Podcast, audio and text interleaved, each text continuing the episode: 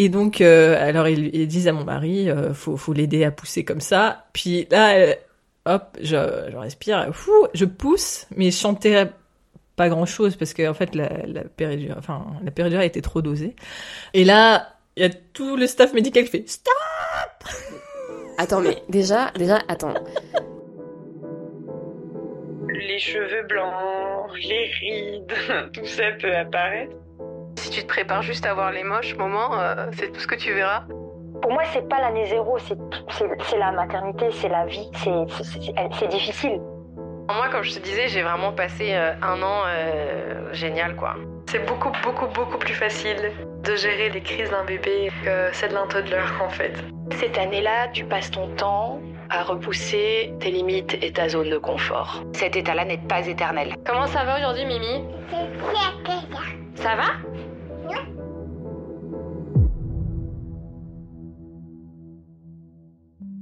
Salut, bienvenue sur Zero to One, je suis Stéphanie Ayuzawa et je vais à la rencontre de femmes et d'hommes devenus parents pour qu'ils me livrent le parcours des 12 premiers mois avec leur bébé. Avant de commencer, les conseils et pratiques évoqués pendant les épisodes sont propres à mes invités, ce ne sont ni des recommandations officielles, ni des injonctions. En mettant à jour le planning de publication des épisodes de Zero to One, je me suis aperçue le podcast a entamé une série d'épisodes un peu spéciaux. Car les histoires de mes invités ont dépassé les frontières de la France et du Japon. Il y a eu Elina en Irlande et aujourd'hui, je suis très heureuse de vous présenter le récit de Pauline, dont l'année zéro s'est déroulée en grande partie à Bangkok, en Thaïlande. Tout commence lorsque Pauline tend à son mari une carte sur laquelle elle avait inscrit Ok, on peut essayer. Après tout, pourquoi ne pas se lancer dans cette aventure quand on vit dans un environnement confortable, propice à accueillir un enfant? Ils essaient, ça fonctionne, du moins pendant quelques semaines. Mais la bonne nouvelle, selon la gynécologue, c'est qu'on peut réessayer. C'est ce qu'ils font, et la gynécologue en sautille de joie. Pauline nous parle de chiffres superstitieux et d'accouchements programmés, pas le si intention, du choix qu'elle fait de faire opérer son fils à 8 mois d'une intervention qui s'est avérée plus lourde que prévu, et donc de toute l'inquiétude et de la culpabilité qu'elle a portée sur ses épaules. Elle nous parle aussi bien sûr de YouFi, de yoga post-natal et de massage, parce que désolé mais on est en Thaïlande, et bien sûr de Bambi, l'association anglophone pour jeunes parents, qui a été son premier pas vers la reprise du travail. Dernier point, je souhaiterais adresser un petit big up à son mari pour l'émission Va m'acheter une glace qu'il a déployée auprès de Pauline. Bonne écoute. Salut Pauline. Salut Stéphanie, Ça va? Ça va. Avant de rentrer dans le vif du sujet, est-ce que tu veux bien nous dire en quelques mots qui tu es pour que les auditeurs puissent un peu suivre ton histoire? Alors euh, oui, donc je suis Pauline, euh, j'habite euh, à Tokyo. Je suis mariée avec un japonais que j'ai rencontré, ça fait 12 ans qu'on est ensemble. Donc j'ai rencontré. Euh, j'étais venue en échange universitaire et je suis restée.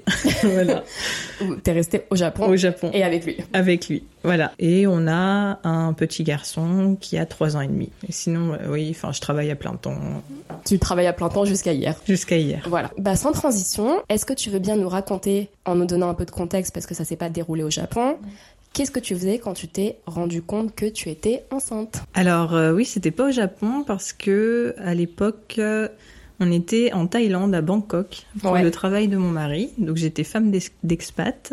Ouais. À cause des histoires de visa, je pouvais pas travailler. Donc euh, bon, je prenais des cours, euh, je voyageais. Et en fait, à la base, je voulais pas forcément euh, d'enfants. Enfin, c'est, on avait parlé plusieurs fois. Je disais que ça m'intéressait peut-être pas, mais euh, je me disais que ce serait bête de pas au moins essayer. Et vu que c'était un contexte où je travaillais pas, financièrement, on était confortable. On avait un grand appartement, on avait euh, des des aides. Enfin, on avait une dame qui venait faire le ménage et à manger deux fois par semaine. Euh, euh, mon mari, il avait un chauffeur dans le cadre de son travail. Enfin, on était, euh, voilà, on était bien. Je me suis dit, si il y a pas, je sais qu'il y a jamais vraiment de timing parfait, mais s'il y a un timing qui est pas trop mal, pourquoi pas essayer euh, maintenant. Tu disais que ton fils a 3 ans et demi, donc ça Oui. veut dire qu'on était en 2020. Il est né en janvier 2020. oui. D'accord. Donc quand tu as commencé, à- quand vous avez commencé à vous poser cette question et envisager la possibilité d'avoir un enfant, c'était quand à peu près? C'était en août 2018. Un an et demi. Oui. Est-ce que tu veux nous raconter un peu? Ça faisait quelques temps que j'y réfléchissais un peu plus euh, sérieusement. Mon mari adore les enfants. Euh, Ouais. Voilà. non, mais vraiment, et les enfants l'adorent.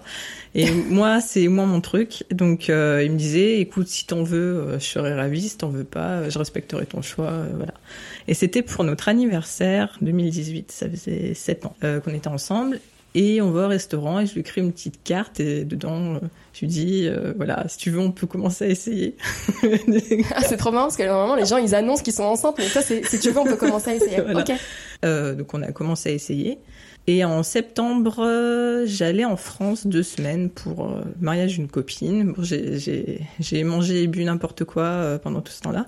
Et en rentrant, je me sentais un peu bizarre. Enfin, j'avais des espèces de... Je perdais du sang, je pensais que j'avais mes règles, mais en fait, c'était un peu bizarre. Et après, ouais, je commençais à me sentir fatiguée, j'avais les seins qui tiraient. Et je me suis dit, Hmm, c'est bizarre. Donc, euh, j'ai fait un test et je me suis rendu compte que euh, t'es enceinte. Donc, je lui ai annoncé le soir même. Il me dit, Oh, mais si on essaye, ça marche.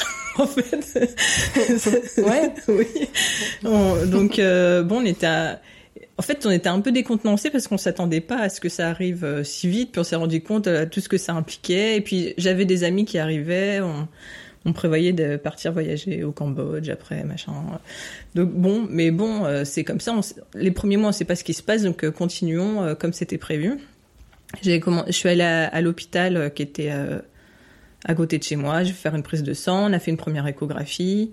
La, la gynéco m'a dit euh, ah c'est bizarre la taille ça, ça correspond pas avec le nombre de semaines estimées mais euh, bon vous revenez dans quatre semaines on en reparlera. Dans ce temps-là j'ai mes amis qui viennent euh, on voyage euh. puis quand ils repartent j'ai ma copine qui me dit euh, bon tu nous tu nous tiens au courant. Et je lui dis écoute je sais pas je le sens pas. Et, euh, bon c'est un peu un peu mis un froid mais bon ok et en tant qu'ami, tu sais pas trop comment réagir parce que t'as envie d'être, de soutenir et d'être positif, mais après, il faut... Oui, bon. parce que j'a- j'avais j'avais mal au ventre, euh, je perdais du sang, mais ça, ça peut être tout à fait normal, mais je, enfin je me sentais pas très bien. Et en fait, ouais, un soir, j'allais vraiment pas bien. Je suis allée aux urgences de l'hôpital. Ils ont pas voulu me montrer euh, euh, l'échographie, mais j'avais rendez-vous quelques jours après avec ma gynéco, donc je suis allée la voir et elle me prévient. J'ai sans doute une très mauvaise nouvelle à, vous annoncer. Ok. Euh, donc mon mari était là parce que jusqu'à présent il venait, il était pas venu avec moi au rendez-vous. Donc mon mari il avait pris son après-midi pour me rejoindre. Et bon ils nous ont dit écoutez le, cœur bat, euh, bat presque plus, euh, donc on va déclarer le fœtus comme mort. Après est-ce que vous voulez attendre qu'il sorte naturellement ou est-ce que vous voulez qu'on qu'on vous fasse un curtage? Et j'ai dit non mais en fait sortez-moi ça tout de suite quoi parce que c'est je veux pas rester les deux prochaines semaines à pas savoir quand euh, je vais faire une fausse couche quoi. Donc euh, donc bon je me suis fait opérer quelques jours après. Et ma gynéco elle m'a dit vous êtes jeune normalement il y a enfin vous pouvez réessayer euh, d'ici un mois voilà. Bon, après coup, voilà. Mais j'ai eu quelques mois où ça allait pas bien du tout. Par contre, là, euh, je voulais tomber enceinte. euh, C'était euh, devenu euh, un peu obsessionnel. Donc, enfin bon, je- j'essayais de vivre ma vie mieux que je pouvais. Surtout que, enfin, en, en ce temps-là, j'ai ma grand-mère qui est décédée. Enfin, j'ai eu plein de trucs euh, en rapport avec la mort qui sont arrivés. J'allais pas pas très bien. Puis oui, tous les mois, j'attendais mes règles, vérifier est-ce que je suis pas enceinte? Ah, sauf que en fait, les premiers symptômes de grossesse, ça ressemble beaucoup Oui. au syndrome prémenstruel. Donc Oui. euh, Complètement. c'est c'est un peu horrible. Et puis euh, un jour, voilà, ouais, j'ai j'ai une de mes copines qui me rend visite et je lui ai, je lui avais pas dit que j'avais enfin fait une fausse couche, mais elle, je enfin elle a elle avait presque 50 ans, elle a essayé toute sa vie d'avoir des enfants, elle n'avait jamais réussi. Puis voilà, je lui ai dit, puis elle m'a dit non mais t'inquiète, je suis là. euh, je vais, je vais t'apporter ma touche de magique. euh, voilà. Bah, elle est, elle est repartie. Et quelques jours après, j'ai commencé à me sentir euh, très pas bien. Enfin, j'avais une espèce de, gastro, mais un truc super agressif où j'arrêtais pas. Enfin, j'arrivais pas à manger quoi. Euh, C'était pas un truc avarié thaïlandais que t'avais mangé non, euh, bah, j'étais allée au Laos entre temps, je me disais que c'était peut-être un, ouais, j'avais mangé des, des légumes euh, crus, je me disais c'est peut-être ça. Et bon, euh, j'attends euh, une semaine, j'arrive toujours rien, enfin, je mangeais que du, du, du, du riz, quoi. Ça, et ça, ça s'améliorait pas. Et euh, mes règles, elles viennent pas à la date prévue, mais je me dis, ça se trouve, c'est parce que je suis malade. Donc, je, je suis allée acheter un, un ça, c'était, on était en avril-mai. Je suis allée acheter un test de grossesse euh, euh, au 7-Eleven et euh, je l'ai fait, et mais il était négatif. Donc je me dis, ça se trouve, mes règles elles sont en retard parce que parce que je suis malade. Ouais, t'as chopé un sale truc Oui, qui t'a je- déréglé. Ouais, Mm. et je, enfin, je mangeais pas, donc je me dis c'est c'est peut-être ça. Et puis ouais, je- enfin, je suis allée. On a, il y a des amis qui nous avaient invités à manger. Ils avaient fait des trucs trop bons. Et même si je pouvais pas manger, j'ai beaucoup mangé. Et le là, la nuit, j'étais vraiment pas bien du tout.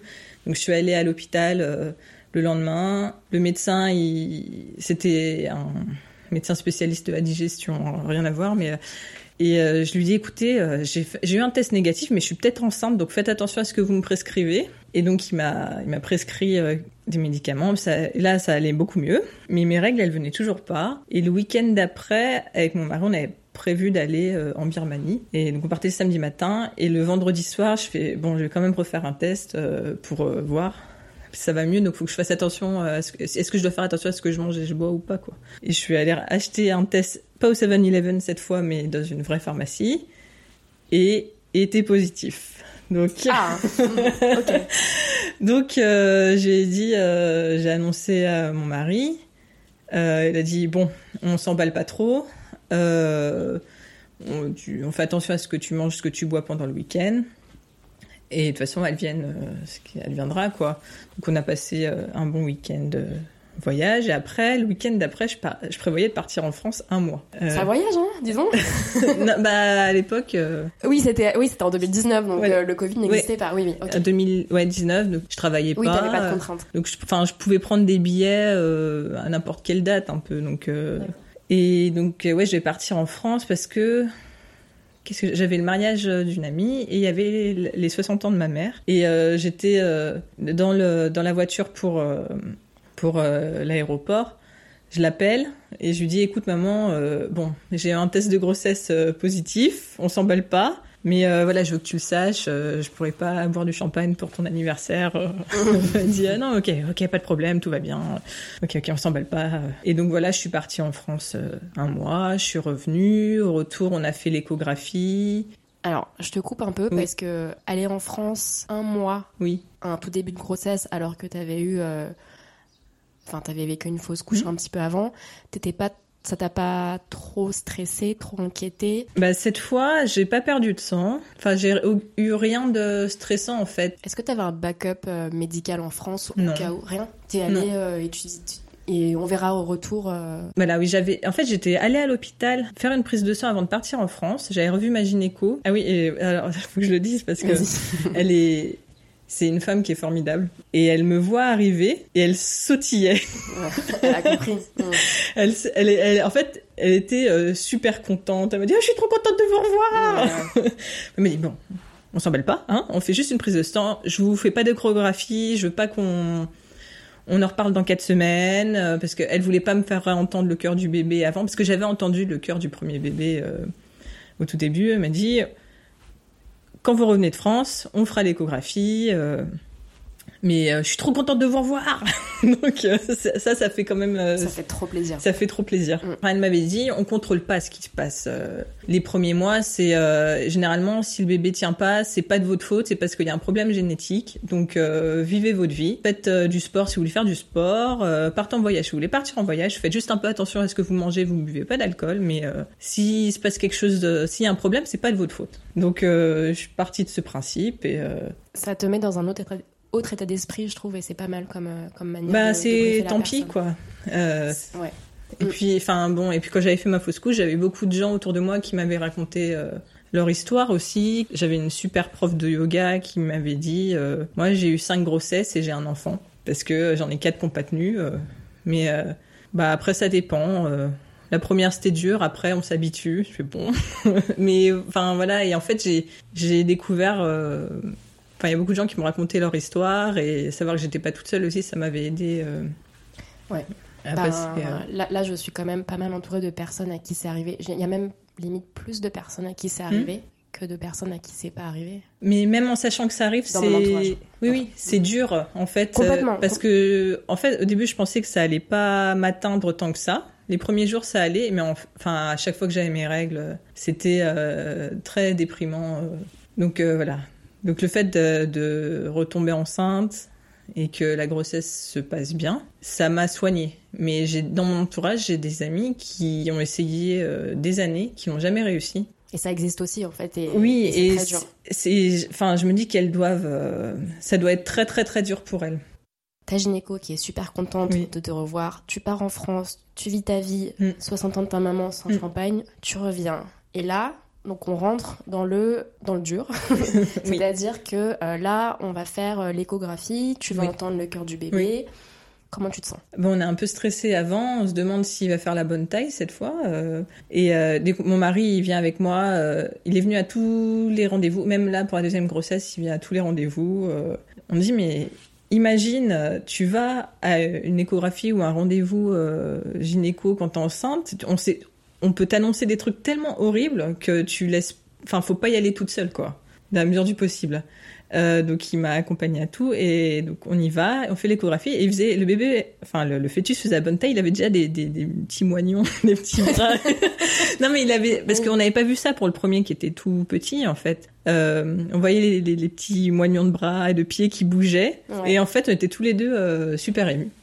Voilà, euh, le cœur euh, battait bien. Elle dit non, écoutez, ça fait la bonne taille. Bon, je pense que cette fois c'est la bonne. Voilà, il n'y a pas de raison euh, que ça se passe mal, mais bon, on va quand même faire des, des tests, on va rester vigilant les premiers mois, et euh, mais bon, il n'y a pas de raison que ça se passe mal, quoi. Comment tu dirais qu'il se passe ce premier trimestre, du coup, ce premier trimestre un peu, entre guillemets, sensible pour tout ce qu'on raconte sur les trois premiers mois? Alors, bah, quand j'étais rentrée en France, je l'avais, j'avais vu les principaux membres de ma famille, donc enfin, j'avais d'abord vu ma grand-mère paternelle, je lui avais annoncé, je l'avais annoncé à mon père, euh, ma mère, elle s'était chargée de l'annoncer à ma sœur, euh, et aussi, euh, bah, en fait, les gens avec qui on avait prévu d'être euh, une copine de ma sœur avec qui on avait voyagé et euh, une des meilleures amies de ma mère qui était là au repas euh, des 60 ans. Elle me dit je l'ai prévenue pour pas qu'elle te fasse de remarques genre quoi tu bois pas de champagne aux 60 ans de ta mère? Euh, voilà et puis bon j'ai je l'ai pas annoncé à tous les amis que j'ai vus. Mais ben ceux qui étaient venus me voir en Thaïlande euh, lors de ma première grossesse, euh, je leur ai dit parce que je les voyais. Et puis en fait, ils voulaient aller à un festival de bière. Donc, je leur ai dit bah en fait, euh, ça risque d'être un peu compliqué pour Je peux moi. vous accompagner, mais bon. Voilà, c'est ça. Il m'a dit oui, on peut. Il y a de la dégustation de, de graines et, et d'eau, mais c'est peut-être. euh, ouais, c'est pas le highlight du festival, quoi. Donc je leur avais dit, mais j'avais pas dit à tous les gens que j'avais vus en fait. Mais il y a D'accord. des. Après, j'ai des amis que j'avais vus qui m'avaient dit, et toi, euh, tu veux faire un enfant Donc euh, bah, je leur répondais. euh, Tu leur répondais, je, je suis enceinte ou Tu Oui. leur répondais, oui, ça m'intéresse. euh. Non, mais je leur, écouté. j'aurais- et bah, j'ai fait une fausse couche et là, je viens de découvrir que je suis enceinte. J'ai pas dit j'attends un bébé, je suis enceinte. Mais bon, je voulais rester vigilante parce qu'en fait, la première fois, je l'avais dit à quelques personnes. Et après, faut dire que ça s'est pas, finalement, ça s'est pas bien passé. Ça les rend tristes aussi. Enfin, moi aussi, quand j'ai des copines, j'apprends qu'elles sont enceintes et finalement, ça se passe pas comme ça. Enfin, ça me rend très triste pour elles. Donc, euh, Ouais, mais après, c'est des amis pour le meilleur et pour le pire. oui, Donc, euh, oui, mais et bon. puis t'as besoin aussi d'un soutien euh, Oui. quand tu traverses un truc comme ça. Mais bon, Mm. voilà. Au niveau de, des symptômes, tout ça, ça va? Tu te sens bien? Est-ce que tu vomis? Est-ce que t'as, tu vomis pas trop euh? Alors moi, j'ai de la chance, j'ai pas de nausée. T'as quoi d'autre? Non, t'as un. t'as pas de nausée, mais est-ce que t'as eu d'autres trucs euh, Bah, j'ai- j'avais les seins qui tiraient. Je me sentais fatiguée, j'avais perte d'appétit. Je voudrais qu'on parle du fait que tu sois en Thaïlande et donc la température euh, moyenne. euh, Ouais, il fait c'est- 30 degrés en moyenne toute l'année, quoi. Ouais, et donc on. Alors là, on est encore au début de grossesse, donc on n'a pas de forme, mais quand le ventre il commence à s'arrondir, euh, en fait, c'est pas trop compliqué de s's'habiller, quoi. Tu bah oui, euh, oui, c'est ça en fait. euh, Et- enfin, surtout, je travaillais pas, j'avais pas besoin de me mettre en de En bien m'habiller, quoi. je pouvais y aller en, en vêtements euh, relax. euh. Oui, il y a pas besoin de trop s'habiller. euh, et puis, enfin bon, il fait chaud qu'on soit enceinte ou pas, donc. euh, Ouais, cette chaleur qui est quand même assez humide et étouffante, c'était pas trop difficile à, à- à concilier avec la grossesse ou en fait on n'a pas le choix donc on se pose, on se pose pas Bah ouais, en fait, il fait chaud toute l'année, donc euh, on l'a subi un peu euh, toute l'année. Et ouais, ça, ça m'a pas perturbé plus que ça en fait. Ok, d'accord. Alors vu que tu ne travaillais pas à ce moment-là, tu avais un peu de temps pour t'éduquer par rapport à, tout ce qui est relatif à la grossesse et à, et à l'après. Est-ce que tu, est-ce que tu l'as fait? Comment tu, comment, quelles ressources t'as utilisées? Comment t'as passé ton temps à t'éduquer? Euh, bah, j'ai fait ce que mes copines sur place euh, et enfin pareil qui vivent françaises qui vivent à l'étranger m'ont recommandé, c'est de regarder toutes les vidéos des maternelles. et franchement, c'est super bien. Ouais. Euh, donc euh, j'avais ça un peu en boucle euh, quand j'étais chez moi. euh, ma mère, elle m'a acheté les livres. Il s'appelle J'attends un enfant, donc euh, je lisais ça. Est-ce que c'est le truc de Laurence Pernaut Oui, oui, Ok. les Pernod, oui. Ouais. J'attends un enfant et après j'ai eu le j'élève un enfant. Euh, donc ça aussi c'était assez euh, intéressant. Bon, il y a des trucs qui sont très franco-français quoi, euh, sur le système de santé qui est pas du tout pareil Mm. selon les pays.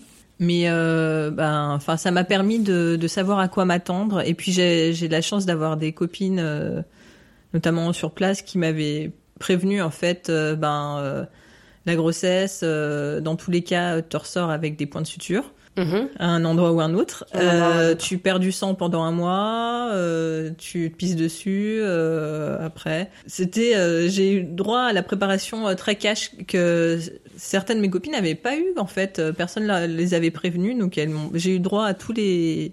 Et puis à l'hôpital, il y avait des, des cours de préparation. Enfin, il y en a eu deux. Il y en a un, le premier, je suis allée toute seule. C'était vraiment sur l'accouchement en soi. C'était le, médecin en chef euh, du département euh, gynécologie ob- obstétrique de cet hôpital, qui est très cash, qui nous a prévenu. En Thaïlande, en fait, faut savoir que euh, c'est très culturel aussi euh, dans cette région du monde. Il y a beaucoup de, de césariennes. Parce que césarienne choisie, parce que avec Tu veux programmer? Pour, Programmer, pour oui. Programmer une date oui, pour une date, une surprise heure. Euh, non, c'est pas pour qu'il n'y ait pas de surprise, c'est qu'il y a beaucoup de gens qui sont d'origine euh, chinoise. Et en fait, euh, que les, La superstition les superstitions, oui, il faut une bonne date, euh, une bonne heure. euh. Et puis, certaines femmes qui pensent que une naissance par voie vaginale peut déformer, les déformer à cet endroit-là et qu'après leur mari voudra plus d'elles. euh. C'est vraiment quelque chose qui était verbalisé en cours. euh, Ah oui, oui. Alors qu'à la base, c'est quand même un peu fait pour ça aussi, quoi. Mais ok. Non, bah, bah les tailles sont très, sont très cash. Euh, et euh, donc oui, il nous a dit ça tout, tout cash. Et puis les méde- enfin, et puis en Thaïlande, il n'y a pas vraiment la sécurité sociale. Hein. J'étais dans un hôpital privé qui on dit qu'il fait euh, ses concurrents, ce sont les hôtels 5 étoiles. Donc, enfin, faut. Oui. C'est en Thaïlande, c'est le tourisme médical. ouais. Euh, dans mes cours euh, en anglais, il y avait des gens qui venaient en Thaïlande juste pour accoucher des pays euh, alentours. Ouais. Donc c'est c'est- enfin, c'est un contexte un peu particulier et, euh, et aussi au- donc au niveau financier, la césarienne ça rapporte plus d'argent à l'hôpital et ça prend moins de temps au médecin. Ouais. Donc c'est plus efficace. C'est plus efficace. Voilà. Donc en fait un médecin dès qu'il sent un petit obstacle, césarienne tout de suite. Mais après bon j'ai- j'ai- j'avais une amie qui avait été assez traumatisée d'une césarienne d'urgence. Euh, mais sinon, toutes mes copines qui ont eu des césariennes en Thaïlande, elles étaient euh, ravies de leur expérience, même si c'était pas prévu, euh, parce que c'est bien fait et, euh, et c'est rapide, voilà.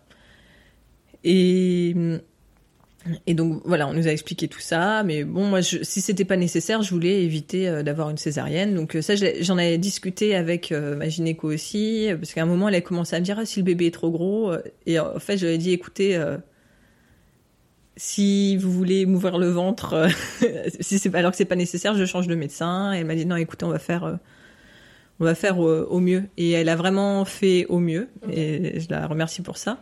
Et voilà, donc on avait ce premier cours à, à l'accouchement, et on avait euh, eu un autre cours avec une doula où là mon mari avait pu euh, participer. Et toi, en fait, de par euh, le fait que tu sois française, de, par le fait que tu aies d'autres copines Mm. sur place, etc., est-ce que tu avais des préférences euh, voix basse, mais genre euh, sans péridurale, Oui, oui. dans l'eau Alors, bah, moi, je voulais, si possible, avoir accès à la péridurale. Mais je m'étais, enfin, comment dire, au début, je, enfin, j'avais pas l'image de mon accouchement euh, parfait dans ma tête, quoi. Mais quand elle a commencé à me parler de césarienne, j'ai un peu flippé euh, et je me suis rapprochée euh, d'une association euh, qui existe sur place, qui s'appelle Bambi, où C'est francophone? c'est anglophone. Ok. En fait, c'est animé par toute une bande de volontaires et j'ai été volontaire même après pour cette association d'ailleurs, euh, j'en reparlerai, je pense. Ok. Et euh, qui organise des activités pour euh, les enfants, enfin bébés et jeunes enfants, et qui aussi pour les parents qui attendent des, des enfants. D'accord. Euh, donc, je me suis rapprochée d'une doula euh, qui travaillait là-bas et qui m'avait, qui m'a aidé en fait à rédiger un plan de naissance, Ouais. qui m'a envoyé plein de documentation sur les différentes options euh, pour euh, euh, pour accoucher euh, avec les preuves scientifiques. Bon, elle est, elle avait accouché aux Pays-Bas où les gens accouchent euh, chez eux, quoi. C'est un peu, alors il y a un côté un petit peu extrême par rapport à moi parce que moi je je suis pour euh, la péridurale. euh, euh, dans un environnement hospitalier, ça me dérange pas euh, d'être monitorée. Enfin, je veux que ce soit sûr aussi, quoi. D'accord. Est-ce que ton mari t'a accompagné pour le deuxième, enfin pour les cours, enfin tu disais qu'il t'avait accompagné pour les suivis de grossesse. Est-ce que pour ce genre de cours ou même dans la préparation à l'après, Alors le premier cours, il avait pas pu m'accompagner, c'était vraiment euh, en semaine, enfin, il, il pouvait pas se libérer. Mais le deuxième, c'était le week-end, il était venu et en fait, il y avait, enfin, les gens étaient en couple. d'accord. Il y avait pas, de- même pour le premier, je crois que j'ai, on était deux euh, à être sans hommes. Euh, et euh, et pour le deuxième, euh, j'étais, euh, tout le monde était en couple. Et la doula, qui est une femme formidable. Enfin, je l'ai revue après. Elle, les a tous regardés dans les yeux en leur disant. euh, vous, faut que vous fassiez, votre rôle c'est ça, c'est d'accompagner. Bah, en Thaïlande, enfin en Asie en général, c'est la femme le premier mois après l'accouchement, elle doit se reposer. Ouais. Donc euh, les deux seuls trucs qu'elle doit faire, c'est euh, se reposer et euh, si elle allait allaiter, ouais. allaiter son bébé. Mm. Et le reste, c'est quelqu'un d'autre qui le fait. Mm. En fait, c'est juste le principe du mois d'or, enfin le principe du mois d'or qui a été inspiré très largement de la culture asiatique, quoi. Oui, oui, oui. Ok, donc il était briefé. Elle était briefée. Et, et puis oui, enfin, elle, a, avait expliqué euh, plein de choses qui allaient se passer lors de l'accouchement. Voilà, elle a été briefée, oui. D'accord. Mais bon, ça le stressait quand même un peu. Oui, ben oui. Après, c'est pas lui qui accouche, hein, donc euh, voilà. Euh, Est-ce que tu veux rajouter d'autres choses sur Ah si, la question. Donc, il était briefé du fait que tu n'allais rien faire Oui. d'autre que euh, nourrir ton bébé et te reposer. Comment est-ce que lui s'est arrangé pour bah, justement cette période et même le congé paternité en général? Alors, bah, vu qu'il était expatrié, il n'avait pas vraiment le droit euh, de prendre euh, ce congé-là. Ah bon? Oui. Non, c'était un peu compliqué. Mais bon, il a pris quelques jours euh, après, au, moment de l'accouchement. Et puis, on avait donc. euh, alors, il y avait mon père qui était là au moment de l'accouchement aussi. Donc, on avait prévu qu'il s'occupe euh, des, des courses, de préparer à manger. Et puis, on avait donc cette dame qui venait deux fois par. deux fois par semaine pour faire le ménage et nous préparer à manger. Ok, donc ça c'est ça c'est après qu'il soit né. Oui, mais même, même pendant, en fait. euh, ah, elle- ok. Elle venait tout le temps. Ok, euh, ok, ok. Ah d'accord, donc en fait ça a été la continuité Oui. de, de, de ce service, enfin de cette, de, ce- de cette aide qui était euh, à domicile. Oui, oui, Ok. et puis il me disait, euh, au pire, enfin, tu, quand je rentre du boulot, euh, je m'occuperai de D'accord. du reste, quoi. Ok.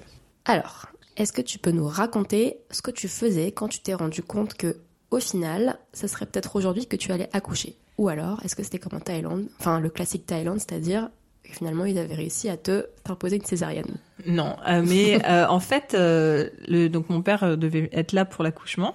Je crois qu'il arrivait le quelque chose comme le 28 décembre, et avant d'aller le chercher à l'aéroport, on avait rendez-vous, et la gynéco, elle vérifie l'ouverture du col, et elle dit ah c'est ouvert à 1 cm. C'était quand C'était quoi le, le terme? 21 janvier. Ah, Voilà, on fait quoi déjà? Mais elle me dit bon, mais c'est un premier, euh, ça met du temps quoi. ouais, enfin un mois, euh, alors que t'es à, une, à un centimètre. Mais hein, bon. ouais, non, mais j'ai une copine, elle est restée euh, trois semaines euh, ouverte euh, avec le col ouvert, hein, et c'est ce qui m'est arrivé au final. Donc euh, Ah ouais? et donc euh, fait euh, ok, bon, euh, très bien, un peu stressée quand même parce que euh, on voulait au moins passer le nouvel an. euh, euh, donc euh, Ouais. Mais bon, euh, donc on allait chercher mon père, puis en fait on a vaqué un peu à nos occupations, on a on faisait en sorte de pas trop s'éloigner. Une semaine après, on avait rendez-vous, elle nous dit ah c'est ouvert à deux. Bon, bah, je vous vois peut-être cette semaine. Puis bon, bah, on fait notre vie euh, le week-end d'après. Elle dit ah 3 cm. ok, donc tu commences à te t'habituer, vous habituer à cette fréquence Voilà. d'ouverture en fait. Et euh, elle dit bah, je vais peut-être vous garder. Et en fait ce jour-là c'était l'anniversaire de mon père. Euh, c'était le 11 janvier donc. Et donc je lui dis mais enfin écoutez je suis vraiment pas loin, euh, mais j'ai des trucs prévus aujourd'hui. Donc on est allé déjeuner, puis après on a mangé la galette des rois. Et en Ah fait oui, le oui. soir on avait une copine. Québécoise qui habite juste à côté de, de chez nous, qui faisait une petite fête où elle nous avait préparé de la poutine. Et, euh, et donc, euh, bon, bah, la journée enfin, se poursuit. euh, J'avais bien mangé, quoi. Et puis, en fait, sur le chemin pour aller chez elle, je chante un petit plop-plop. Enfin, je sais pas, je chante un truc un peu bizarre. Plop, Et je chantais plop, c'est un bruit, c'est ouais, il y a quelque chose, ouais, quelque chose qui faisait plop plop euh, dans, dans mon bas-ventre, quoi. Et, et de toute façon, toute la journée, le bébé, mais j'avais l'impression qu'il m'avait donné des coups de boule au niveau du col euh, de l'utérus, mais bon. euh, Enfin, après, voilà, à cet âge-là, ça bouge beaucoup. euh, Bon, puis on arrive chez elle, puis je vais aux toilettes. Il y a un liquide, mais ça, c'est c'est pas du pipi, quoi. C'est pas euh, enfin ça sentait pas euh, l'urine. Donc Ouais. euh, il y a- il y, a un- liquide un peu bizarre. Bon bah, je- j'ai peut-être perdu les os je sais pas Mais c'était pas euh, genre une effluve, c'était genre quelques gouttes. mais mais c'était continu en fait. Donc je me dis ah c'est peut-être ça parce qu'on m'a enfin on m'avait dit que c'était ça pouvait être euh, du liquide en continu. Et euh, je- je- j'arrive dans le salon et je dis à mon mari en japonais euh, je crois que j'ai perdu les os. Et il me dit euh, ah mais maintenant tu le dis en français pour que tout le monde comprenne Et le- je dis, bah, je crois que j'ai perdu les os. Et alors là, euh, tout le monde explose de rire. Je dis, ma copine, écoute, j'ai mis des protections. Euh, Normalement, je vais passer l'air ton canapé. Vu que euh, c'est le premier, on m'a dit de pas me presser. euh, Donne-moi de la poutine. Donne-moi de la poutine. Ouais. Puis après, on y va, quoi. Donc, j'ai dîné. Puis après, on a pris un taxi quand même, euh, même si c'était pas très loin à pied. Ouais. Et par contre, mon sac d'accouchement, il était euh, chez nous, donc enfin, c'était vraiment à 5 minutes à pied. Donc je dis à mon père, bah papa, est-ce que euh, tu pourras euh, chercher le sac d'accouchement? Et me l'apporter à l'hôpital Il me dit ok, pas de problème. Et, euh, et donc voilà, on y va en taxi. Mais alors le, le chauffeur, il n'était pas rassuré parce que c'était peut-être 22 heures. Il a capté que c'était pour aller accoucher? Bah, il était, il était pas très rassuré, quoi. Ouais. Euh, une femme très enceinte à 22 heures qui va aux urgences. Et en plus, dans le taxi, mon, mon mari, il me dit, ah, comment on dit euh, perdre les os en anglais? Je fais, je vais pas le dire là parce que si le chauffeur, il, comprend l'anglais, il va flipper. Donc, il me dépose. Et j'arrive, je leur dis, écoutez, euh, je crois que j'ai perdu les os, mais je suis pas sûre.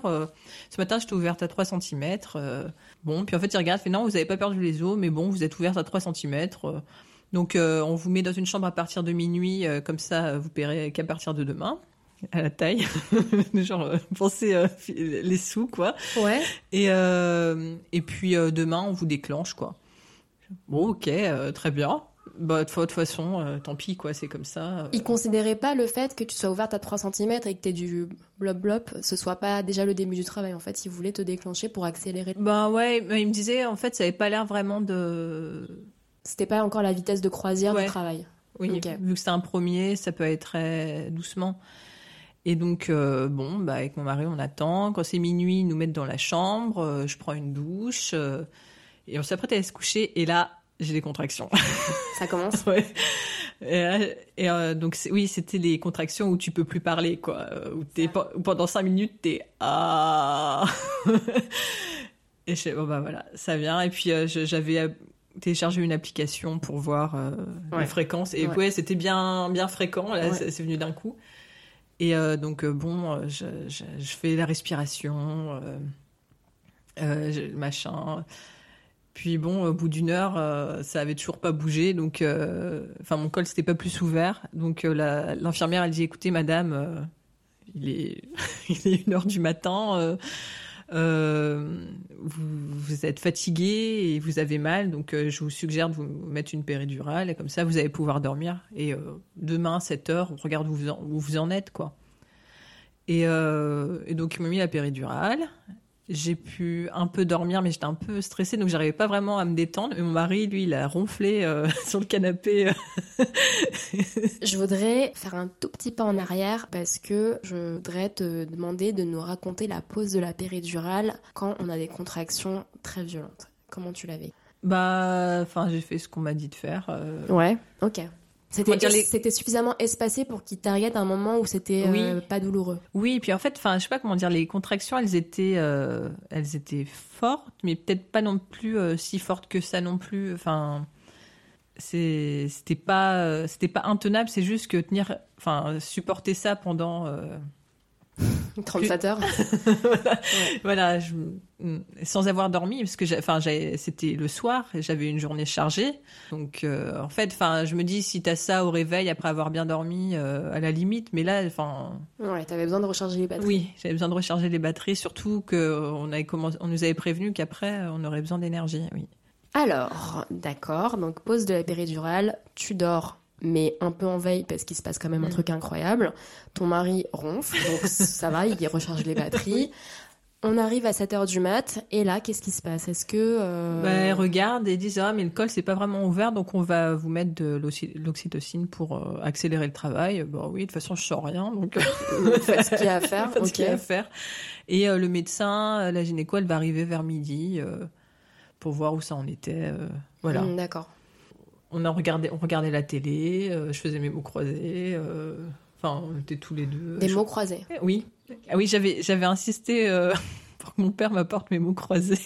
je crois qu'il est, mais il me semble qu'il est revenu dans la chambre avant que j'accouche. En fait, il m'a dit ah bah, bah, je suis venu pour euh, parce que j'avais prévenu. Normalement, j'accouche vers midi, donc si tu veux être là, euh, pas pour euh, voir l'accouchement, mais pour euh, l'arrivée du bébé quand il sera chaud sorti du four, euh, tu peux tu peux bien. Puis oui, il me semble qu'il est venu, qu'il avait alors ça va. euh, Ouais, bah, on attend. Eh, Est-ce qu'on peut parler du fait que ce soit son- ton papa qui soit venu? Parce que Mm. c'est la première fois que j'entends quelqu'un qui, qui a son papa et pas sa maman. Alors, il y, a, le- il y a deux raisons pour ça. Bon, la raison principale, c'est que lui, à cette époque, il travaillait pas, enfin, il était en congé. Donc, il, il a décidé de venir me voir un mois. Et puis, ma mère, elle travaillait encore et dans l'éducation nationale. Donc, elle pouvait pas vraiment choisir ses dates de congé. D'accord. Et pour la petite histoire, euh, quand je suis née, mon père n'était pas là. Et Ouais. ma mère, bah, mes parents sont divorcés, mais euh, voilà, mais ma mère, euh, elle dit, eh, ton père, il était même pas là. Donc c'était peut-être une façon un peu pour se rattraper pour lui à sa façon. C'est un, c'est un peu beau, non, quand même? Enfin, c'est... Oui, oui. Et Ok. puis je pense qu'il était content d'être là aussi. Et puis, enfin, il nous a, bon, il a, il, il- il a beaucoup fait des courses et cuisiné pour nous. Euh, donc euh, ça, c'était. euh, C'était un, bien un aussi. soutien très important. Tu faisais tes petits mots croisés en attendant d'accoucher. tu le termines, le mot croisé? Je me souviens. Et donc, midi. Voilà, et puis il y a la, gynéco obstétricienne qui arrive, elle dit Ah, je vous avais dit que je vous reverrai très bientôt. Oui, bah oui, vous aviez raison. Et alors, je me souviens, euh, elle, soulève le drap, euh, parce que mon, entrejambe était cachée par un drap, et en taille, elle dit La tête Enfin, elle a l'air super surprise. Et euh, elle fait vraiment une tête. Waouh Il y a la tête. Et donc elle me l'a pas dit après parce qu'on parlait anglais ensemble. Mais elle dit bon bah on va se préparer à, y aller quoi. Et, euh, et puis je lui avais demandé si possible pas d'é- d'épisiotomie. Donc elle, arrive avec ses, ses compresses chaudes. euh, Enfin je vois que les applique puis elle me dit oh, mais en fait je suis désolée je crois que je vais devoir euh, couper. Et je dis écoutez laissez-moi pousser juste une fois. Et si on n'y arrive pas, bah, on- on- tant pis. Et alors là, en plus, mon mari, il avait mis de la musique, mais, mais un truc tout pourri. Oui, voilà, parce qu'elle arrive, la gynéco dit, mais pourquoi il y a de la musique? Je fais, bah, euh, mon mari, il a mis de la musique, mais je sais même plus quelle chanson c'était. Enfin, et donc, euh, alors ils, disent à mon mari, euh, faut, faut l'aider à pousser comme ça. Puis là, hop, je, respire, fou, je pousse, mais je chantais pas grand chose parce que en fait la, la enfin la était trop dosée. Et là, il y a tout le staff médical qui fait stop. Attends, mais déjà, déjà, attends. Déjà, la première réaction quand elle a soulevé la couverte, enfin, la, la- le drap pour découvrir ton entrejambe avec une. Enfin, faut un peu se contrôler quand même quand on est, quand on est genre un personnel médical. Parce que tu peux inter, enfin, l'interprétation, enfin, le- le- ouais, tu peux interpréter mille trucs, quoi. Ça veut pas dire que la tête était sortie, c'est qu'elle voyait le, le- Oui. le crâne, en fait. Oui. Donc, euh, il fallait y aller, quoi. Ouais. Ok. Donc tu essayes de pousser une fois et tout le monde crie euh, Stop stop. Ok. Donc ça veut dire que ça sort. Ouais, euh, j'ai très, j'avais beaucoup déchiré euh, Ça, ça a pété en fait. Ça a pété. Mais euh, bon, c'est pas grave. Enfin. Ok. Et... et donc là, elle me sort le bébé. Hein Euh, ouais, le bébé est sorti. En une fois Oui. Mais j'avais bien poussé. Bah, je vois ça. Je voulais pas d'épisiotomie. donc, euh, bah, ouais. Voilà. Ok. et, et donc, euh, avec le drap, elles l'ont nettoyé. Hop, puis je me souviens qu'elles me l'ont un peu balancé dessus, quoi. Et là, je me suis dit, Oh j'ai vraiment fait, j'ai vraiment sorti ça de moi, quoi. Je, enfin, parce que pour moi, le fait d'être enceinte et d'avoir un bébé, c'était un peu euh, Oui. discont- séparé. Et puis, ouais, je me souviens, ils m'ont montré sa tête. Et après, ils m'ont montré son pénis. Ils m'ont dit, ouais, c'est un garçon. Tu savais ou pas? Oui, oui, je savais. Euh, on l'avait su assez tôt parce que euh, en Thaïlande, on peut, on peut le savoir en faisant un test sanguin euh, à 11 semaines de grossesse. Donc, euh, on l'avait su par email. Euh, donc voilà, donc tête, pénis, voilà, hop, on me le met un peu dessus. Puis bon, on fait la photo avec mon mari tous les trois. Il faisait quoi ton mari pendant ce temps? Parce que ça s'est passé assez rapidement au final. Oui, bah il était à côté de moi. Enfin, il voulait surtout pas voir ce qui se passait euh, en bas. Ouais, bah vu la tête du personnel, ouais, ça donnait pas euh, envie pour. Ouais, enfin bref. Non, mais bon, ça a été assez rapide et, euh, et, et joyeux, quoi. Donc, euh, Ok. c'est c'est un, un bon souvenir. Enfin, je préfère ça plutôt que d'avoir souffert pendant Oui, longtemps. oui, c'est sûr. En plus, c'est un peu drôle, je trouve. Bah oui, le c'est- ton est drôle. Donc, tu disais que ça t'a fait bizarre un peu euh, cette transition de OK, je suis enceinte et OK, j'ai sorti le bébé et c'est mon bébé. Mm. Tu l'as vu, t'as regardé. Enfin, il était sur toi parce que tu disais qu'on l'a posé vite fait Oui. sur toi. T'as regardé quoi? Tu t'as pensé quoi? T'as- Tu agis comment Euh, Ou en fait, c'était trop rapide et t'étais là. Oui. Je me souviens plus très bien, mais enfin, je me souviens que je l'ai regardé euh, et que j'étais assez euh, bah, émue. T'as compté ses doigts ou pas? Peut-être. euh, mais euh, non, mais oui, enfin, c'était assez im- impressionnant euh, de voir ce petit bébé comme ça, quoi, sur moi. Mais je me souviens plus exactement ce que je pensais. Mais oui, enfin, j'étais émue Ouais. et me dire, c'est c'est vrai, quoi. c'est c'est pour de vrai. Et après, euh, ils sont, enfin, ils ont fait les, les examens. Mon mari et mon père euh, sont allés avec le bébé. Et moi, pendant ce temps, bah, la, la gynéco, elle m'a recousu. Et puis, euh, on m'a, enfin, on m'a laissé me reposer. Je sais pas combien de temps. Ton papa, il était aussi en salle d'accouchement? Il n'était pas en salle d'accouchement, mais Il attendait à l'extérieur. Et il allait dans la pouponnière D'accord. pour, pour faire les, les premiers examens. Alors, je me souviens plus. Non, ils me l'ont apporté un moment pour essayer de faire la première tétée, sauf que euh, il n'arrivait pas à téter. Enfin, mais on me l'a laissé un peu comme ça et je savais pas quoi faire avec. Et il n'arrivait pas, euh, il n'arrivait pas à téter. euh, Enfin, c'était un peu bizarre. parce que- Enfin, il avait l'air affamé, il n'arrivait pas à téter. Et on m'a pas expliqué ce qu'il fallait que je fasse. Puis après, euh, bon, oui, après, on nous a remonté ensemble. Il y avait mon mari et mon père avec nous, si je me souviens bien. Mais j'avoue que c'est un peu flou. Euh, on nous a mis dans notre chambre, voilà. Ok. Et tu passes combien de temps à l'hôpital? Euh, C'était deux nuits. C'est assez court. C'est assez court, ouais. Ouais. Donc, tu étais dans un hôpital qui était équivalent à un, une- un hôtel 5 étoiles. Oui. Est-ce que tu confirmes que Oui. ces deux jours, du coup, étaient confortables et que tu as pu un peu te reposer ou tu as découvert en fait la réalité? Bye bye le sommeil habituel. Alors, euh, pour décrire ma chambre, déjà, c'était plus qu'une chambre, c'était comme un petit studio. Donc, il y avait euh, mon lit, le berceau du bébé, le canapé. Et mon mari, il a dormi avec nous, en fait. euh, Enfin, il est resté avec nous quasi tout le temps. Bon, il est sorti faire quelques courses. Et euh, il y avait un rideau et une petite euh, kitchenette avec une table pour manger, une salle de bain. Donc, c'est, enfin, c'est pas mal. Ah bah. C'est pas mal. Donc mon père, il pouvait venir là, il nous apporte, enfin, il mangeait avec nous. Enfin, c'était, euh, t'es un peu tous les trois comme ça. Bah, mais bon, t'es à l'hôpital, quoi. T'as les infirmières qui viennent. euh, et, et puis on m'avait recommandé de rester avec le bébé, de pas le, parce qu'il y en a qui le mettent à la pouponnière euh, Ouais. pour dormir. Ouais.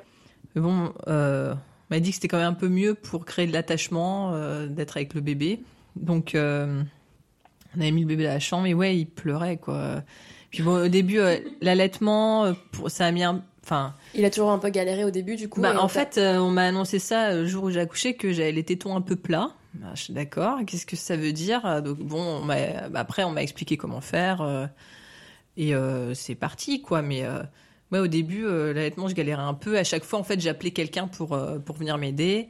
Quand fallait changer la couche, alors au début, on voulait faire nous-mêmes, sauf que les deux premiers jours, c'est le comment ça s'appelle? C'est le caca comme du goudron là. Oui, oui, ça colle et. Oui, mais en fait, enfin, c'est là, là, je sais pour euh, mon prochain accouchement, euh, les, les premiers jours, je m'en occupe pas parce que ça, ça dure pas comme ça. Mais bon, je voulais apprendre euh, les gestes Ouais, aussi, ouais. donc euh, on voulait faire par nous-mêmes.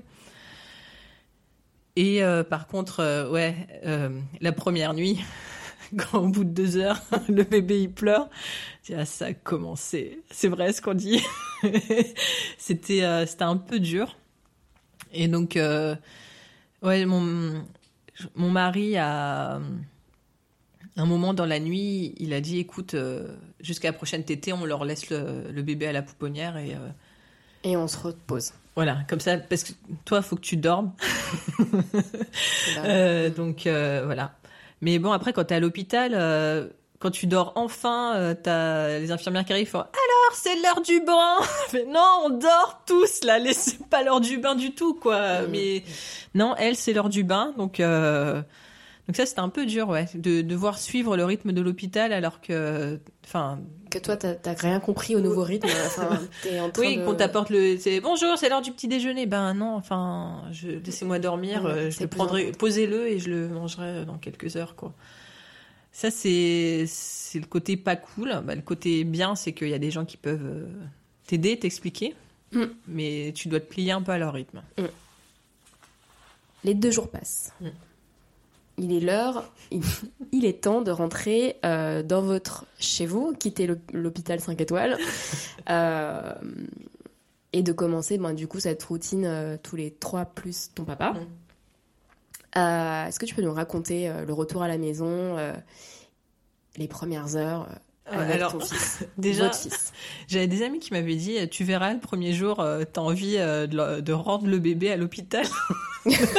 t'as envie de faire un, un retour client, quoi. Je dis non, mais c'est horrible de dire ça. Puis en fait, enfin moi, c'était pas un retour client que je voulais faire, c'était que je leur aurais bien laissé un ou deux jours le temps de, de dormir Ouais. pour aller le rechercher après, quoi. mais euh, parce que, enfin, je me disais bon, c'est, cool d'avoir fait l'expérience d'accoucher et de s'occuper d'un nouveau-né, mais euh, Maintenant, je dois m'en remettre un peu, quoi. J'ai besoin de congé, quoi. Euh, donc voilà, ouais. Et puis le jour du retour, enfin, et en plus oui, ça a pris très longtemps, le temps de faire, de payer, de faire des démarches. Enfin, on, on nous a fait, je me souviens qu'on nous a fait beaucoup attendre. On devait partir à 11 h on est parti genre à 15 h Enfin, j'avais faim. euh, Il y a eu des tétés entre temps, j'imagine Bah aussi, oui, des changements de. C'est. Mais en fait, vu qu'on doit être sur le qui-vive, je pouvais pas vraiment me reposer non plus, donc. euh, Mm. Donc euh, voilà, on est rentré. Mon mari avait pris sa journée, peut-être le jour d'après. Je couperai si c'est indiscret. Du coup, les frais d'hôpitaux étaient extrêmement chers, j'imagine. Euh, Est-ce que c'est En fait, euh, c'est pas pire qu'au Japon. C'est pas pire qu'au Japon Je veux pas dire de bêtises, mais je crois que pour accouchement avec péridurale euh, et deux jours de d'hôpital, c'était quelque chose comme autour de 5000 euros. Parce que c'est la Thaïlande, quoi. C'est pas les C'est États-Unis. moins cher. Oui. C'est moins cher et t'as un studio. Ben, merci pour cette info. Donc, euh, la partie admin pour quitter l'hôpital est très longue. Euh, t'es sur le qui-vive parce que, normal, tu viens d'accoucher, t'as un, t'as un nouveau-né. Et ensuite? C'est le c'est le chauffeur de mon mari qui vient nous chercher. C'est un peu la classe de dire ça quand même. Ouais, le truc c'est qu'on avait une, une petite voiture. Enfin, c'était on avait un chauffeur, mais on avait une Oui, voiture. mais même, même. mais voilà, mais on avait quelqu'un qui qui veillait sur, euh, sur qui conduisait pour nous, quoi. Et ça, c'est formidable quand même. On crache pas dessus, en On vrai. crache pas, dessus. mais surtout dans une ville comme Bangkok où c'est euh, Ouais, l'enfer. ouais. Euh, donc ouais, on le met dans son petit siège, euh, et tout petit. euh, puis bon, mais on n'était pas très loin, hein, quelques minutes en voiture. L'hôpital, on en rentre en voiture, même si c'est à côté, on rentre pas à pied. on peut pas marcher. J'avais une copine qui m'avait dit non, mais je rentrerai de l'hôpital à pied après l'accouchement. Je lui ai dit non.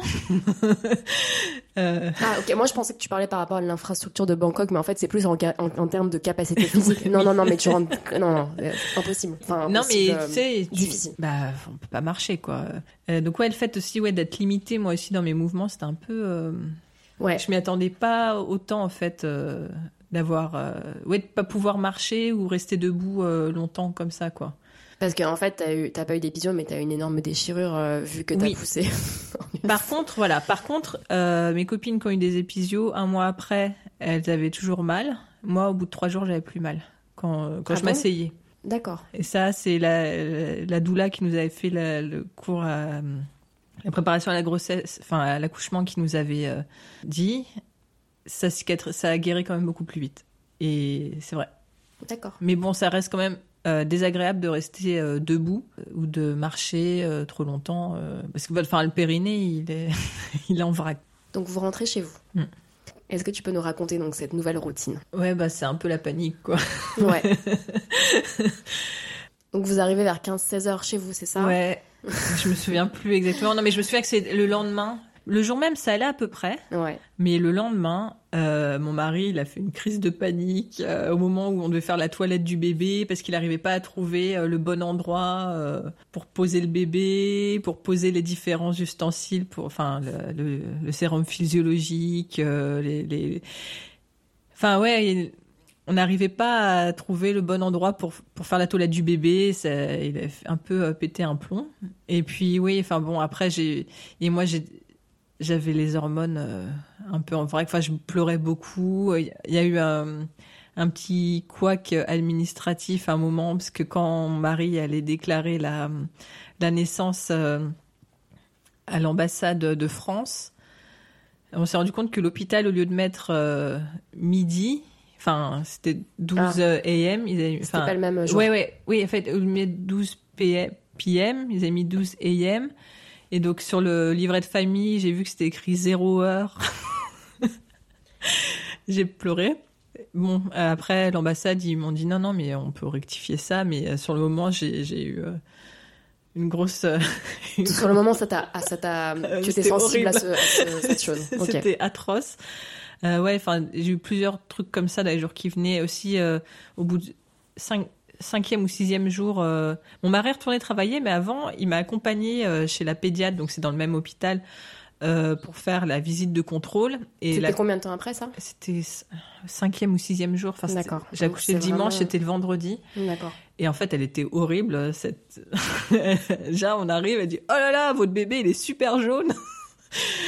Non, mais c'est les tailles. hein. Je savais pas qu'ils étaient aussi. euh, Ils sont très directs. très- aussi directs. en ouais. plus, l'anglais, c'est pas leur langue euh, maternelle, donc ils. Donc il y a des maladresses. voilà.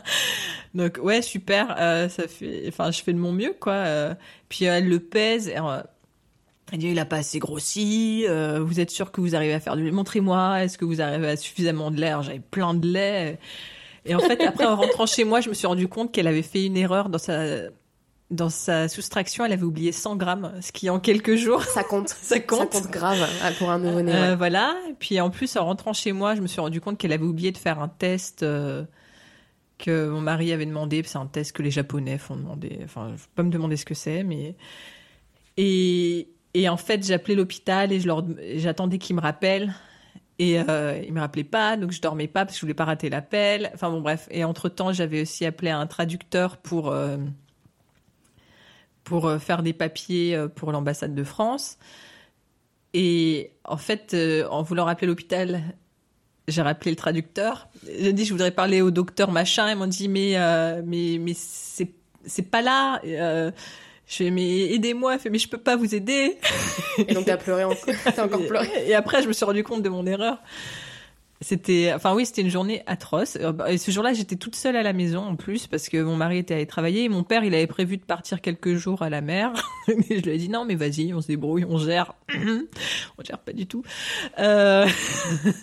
Ok. Donc oui, j'étais toute, enfin, je me suis retrouvée toute seule à la maison avec le bébé. Ça a été euh, la, la grosse crise, quoi. Et puis, enfin bon, mon mari il est rentré vite du travail.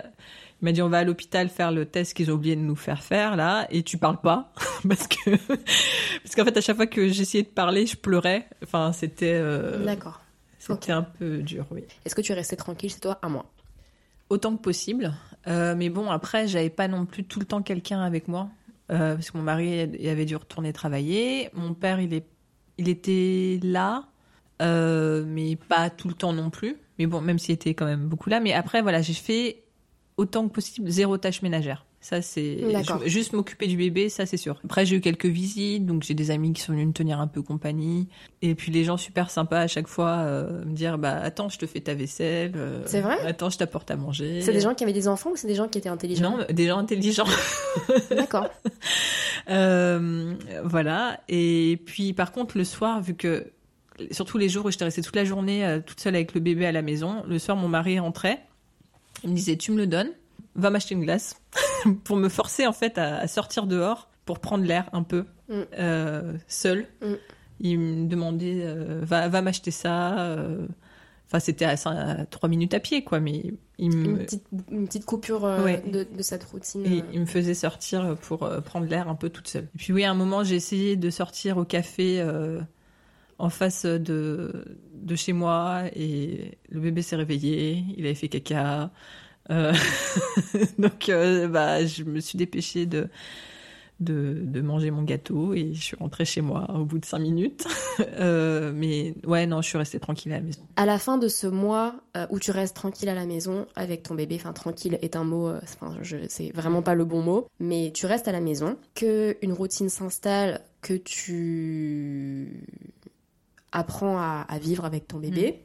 Est-ce que tu peux nous raconter, en- enfin la suite en fait, c'est le début de ta vie après cette phase très particulière Oui. où tu commences à avoir une autre forme de routine, où tu commences à sortir, comment tu t'équipes, comment tu te déplaces, est-ce que c'est que le chauffeur de ton mari ou t'as aussi un petit peu de droit de t'en servir pour te déplacer? Ce qu'il faut savoir, je réponds pas exactement à la question, mais au bout d'un mois, il y a plusieurs événements qui vont se passer. Vas-y. Alors déjà, au, au bout d'un mois, il y a le...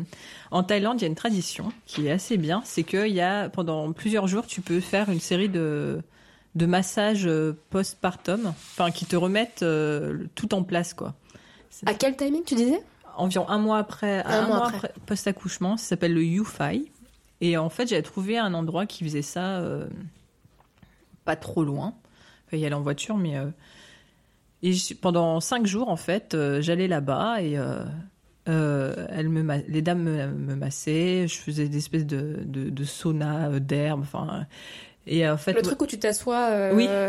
la clochette à l'air sur le, la vapeur oui. C'est trop mon rêve de faire ça. Ok, trop la chance. Voilà. Et puis ouais, puis on te masse euh, le ventre pour te remettre un peu les organes en place. euh, on te masse euh, les seins pour stimuler la production de lait. Et bon, nor- normalement, parce que autre chose importante en Thaïlande, c'est qu'en Thaïlande, les, les femmes, elles s'occupent pas seules de leurs enfants. Euh, elles ont des nounous. Elles ont des nounous. Et, et donc euh, là-bas, normalement, tu vas avec ta nounou. Et moi, j'avais pas de nounou. Euh, donc, euh, Par choix ou par... euh, par- parce que je voulais pas qu'il y ait quelqu'un chez moi, en fait, euh, ce moment-là. euh, D'accord, d'accord. voilà, quelqu'un que je connaissais pas particulièrement. euh, Enfin, ouais, je. Ouais, par choix. Parce que la plupart des gens, en fait, ils prennent des, des nounous. Mais, pas, mais même les tailles, hein, enfin, où c'est. Où les enfants sont élevés par les grands-parents. Enfin, c'est quand même assez particulier comme, comme façon de, de faire. D'accord. Et. Je- alors, si je peux me permettre, moi je mets pas les grands-parents dans le même panier que les, Oui. les nounous. Non, Mais- mais, mais- non, mais- non, parce que euh, mais en Thaïlande, c'est les grands-parents qui élèvent les enfants pendant que les euh, les parents euh, travaillent traditionnellement. D'accord. C'est qui élève, c'est pas qui aide. D'accord. c'est Ok. mais oui, où les gens ont des nounous. euh, mais vraiment, enfin, c'est pas juste un truc d'expat, quoi. C'est C'est dans la culture. de la culture. Et donc, mais en fait, bon, moi, j'avais pas de nounou, donc et comme c'était le début du Covid, euh, qu'ils avaient moins de clients que d'habitude, parce Mm. qu'il y, il y a ça aussi, c'est que je suis sortie de l'hôpital. euh, Oui. euh, On commence à avoir des trucs un peu il inquiétants se, dans passe les des choses, il se passe des choses en Chine. ah, oh, ok. Donc, euh, en fait, il y avait des dames qui, qui s'occupaient du bébé pendant que je me faisais masser s'il était réveillé, quoi. Donc, j'ai fait ça pendant une semaine. Et cette semaine-là aussi, j'avais eu Il était où euh, ton fils pendant que tu te faisais masser? Bah, soit il dormait à côté, soit euh, les, les dames, elles. Elle s'en occupait Oui, elles s'en occupaient. Bah, Trop bien fait. Ça, c'est c'est trop bien. En Thaïlande, les gens, ils adorent les enfants. Ils... T'as toujours quelqu'un pour te prendre ton enfant si t'as besoin de d'être un peu tranquille, quoi. Oui, et donc à ce moment-là aussi, j'ai j'ai eu des visites. J'ai une copine qui est venue. Bah, elle, a, elle a pas dormi à la maison, mais elle est venue nous rendre visite. Ça nous a fait beaucoup de bien euh, qu'elle vienne. Puis elle et sa sœur, en fait, tout un après-midi, elles euh, elles ont fait des câlins à notre bébé. Et dit non mais t'es sûr qu'on peut le garder euh, sur nous comme ça? Oui oui garde-le sur toi toute la journée. Fais-lui des câlins. Mais c'est cool qu'elle demande parce qu'il y en a, il y a des mamans qui, qui ont pas forcément envie, tu vois, donc c'est quand même Oui, cool oui, oui. qu'elles là, je- non, enfin, ça me faisait du bien de Oui. de pas avoir un bébé sur euh, parce que je l'avais tout le temps dans mes bras. Et puis aussi, il y a ma maman qui est venue donc un mois après euh, pour euh, pour enfin rencontrer le bébé. Donc voilà, on commençait à reprendre un peu une vie, euh, De, de voir du monde, de quoi. voir et- du monde. ouais. Et ça, c'était bien, même Mm. si bon, c'était un peu la galère. Pour me déplacer, je... bon, alors les... à Bangkok, les trottoirs, ils sont tout pourris. La poussette, euh, c'est laborieux, quoi. Donc quand j'avais pas trop loin, euh, bon, essayé un peu avec la poussette, mais c'était laborieux. En, en vrai, les mamans, elles font comment? Parce que j'imagine qu'il fait trop chaud pour du porte-bébé. Bah, euh, si je le mettais dans le porte-bébé, Ah ouais? Et sinon, bah, les gens se déplacent beaucoup en voiture, en fait. Donc, euh, j'avais une poussette euh, avec euh, le, le siège, enfin, on, Convertible en siège auto. où on pouvait mettre le siège auto dessus. Mais le chauffeur de mon mari, c'était pour mon mari. En théorie, c'était pas pour moi. Donc, mais sinon, j'appelais des taxis, je me déplaçais comme ça, je me débrouillais. Et donc, ma mère arrive. Je crois que quelques jours avant qu'elle arrive aussi, j'avais fait la visite des un mois où, où la pédiatre me dit, oh là là, euh, il a, bien grossi votre bébé, il est beau, machin. Elle me dit, ah, il est un peu chaud. Mais elle me dit, ah, c'est peut-être euh, parce que bah, il fait chaud, quoi, qu'il a chaud. Euh, vous inquiétez, enfin, on s'inquiète pas plus que ça. Quelques jours après, la nuit, quand je le, enfin, quand il se réveille euh, pour la tétée, changer la couche, me il est chaud quand même. Je prends le thermomètre et il avait presque 39 de fièvre. Et là, je me dis, non, ça va pas. Faut qu'on, enfin, il a un mois, c'est petit, quoi. Je vais pas aller me recoucher tranquillement Non. en espérant que ça va se calmer. Il faut que je sache c'était que. ouais, genre ça. 5 heures du matin. euh, et j'ai dit à, à mon mari, il faut qu'on qu'on aille à l'hôpital. Et lui, il allait travailler. Et en fait, il dit, bah, on attend que le chauffeur arrive. Parce que de toute façon, on va mettre 15 ans à préparer le bébé. Parce qu'on est, on Ouais. est un peu nuls. Hein. Ouais, ouais. Donc, euh, euh, bon, on a, dès qu'il arrive, euh, on lui dit qu'on qu'on nous emmenait à l'hôpital euh, sur le chemin du boulot. Et ma mère, elle, elle est venue avec nous. Alors super, maman, on va à l'hôpital, ok. Et on y va, puis euh, le médecin, il dit non, mais là, il y a, il y a quelque chose qui va pas. Faut qu'on et quand c'est petit comme ça, faut faire euh, toute une batterie de tests pour voir, euh, pour éliminer toutes les pires, les pires trucs, quoi. Et il nous annonce, au bout de quelques minutes, on, on va vous le garder. Voilà. Mm. Ah, ah, horrible quoi. Enfin, ils lui mettent la perfusion. Enfin, c'est quand c'est tout petit comme ça, c'est. C'est impressionnant visuellement aussi. Oui, oui, oui. Et puis, mais alors, quand on lui a mis la perfusion, moi, je lui donnais la main, je le regardais dans les yeux, je lui disais ça va aller, ça va aller, et il s'est endormi pendant qu'il lui mettait la perfusion. Donc, euh, Oh, le petit chat. mais, mais ok, super. Et puis, en fait, euh, vu que la pédiatre qui nous suivait, c'est aussi, elle est aussi en charge du, parce que oui, j'avais changé de pédiatre. La première pédiatre était horrible, donc j'avais pris la pédiatre qui, c'était La première pédiatre, c'est celle qui a dit il est jaune Oui. et qui ne savait pas faire les soustractions. Oui. Ouais. Bah, t'as bien fait. Oui, j'ai- changé. Ils ont dit ok, on vous redonne celle qui s'occupe des nouveau-nés. Ouais. Euh, qui est la directrice en chef du de l'unité de, de soins pour les nouveau-nés en fait. Ouais. Et euh, elle dit comme ça. euh, elle dit je veux avoir, je veux garder un œil euh, sur votre fils. Donc je vous mets, elle nous a mis dans le dans l'unité soins intensifs pour les nouveau-nés. Mm. Mais on avait une chambre privée. Mm. Mais bon, on a quand même vu les. Oui. voilà. Je sais pas comment ça s'appelle, mais oui. Là où il y a tous les prémas, Ouais. euh, on était là. Enfin bon, c'était assez impressionnant. Et, euh, et nous l'ont gardé euh, presque une semaine. Alors ma mère qui était là pour deux semaines, elle m'a fait une crise. Alors parce que euh, je suis là que pour deux semaines. euh, il est à l'hôpital. Et puis au début, elle n'était pas censée pouvoir euh, lui rendre visite non plus, quoi. J'ai envie de lui dire. euh, Bon, maman, ça, c'est pas, c'est pas, c'est pas toi qui va. On parle pas de toi, là. oui, voilà, c'est ça. Mais euh, je me, je l'ai pas fait. J'ai gardé mon calme. C'est que ça allait mieux quand même parce que j'ai Oui. supporté ces états d'âme. Mais donc ouais, en fait, j'allais à l'hôpital euh, trois fois par jour. J'y allais le matin, j'allais déjeuner, j'allais l'après-midi, j'allais dîner, puis j'ai retourné le soir. Euh, et puis bon, en fait, euh, il y avait genre euh, une vieille chaise. Donc euh, la médecin, elle m'a dit non mais vous, vous dormez pas là. Faut que vous reposiez. vous allez dormir chez vous. À te renvoyer chez toi. Ouais. mais bon, je pouvais rendre visite quand je voulais. Et puis bon, j'allaitais, mais ils voulaient euh, contrôler ce qu'ils lui donnaient. Ils avaient peur aussi qu'il y ait quelque chose dans mon lait, donc ils voulaient analyser mon lait, donc ils lui donnaient du, le- du lait en poudre.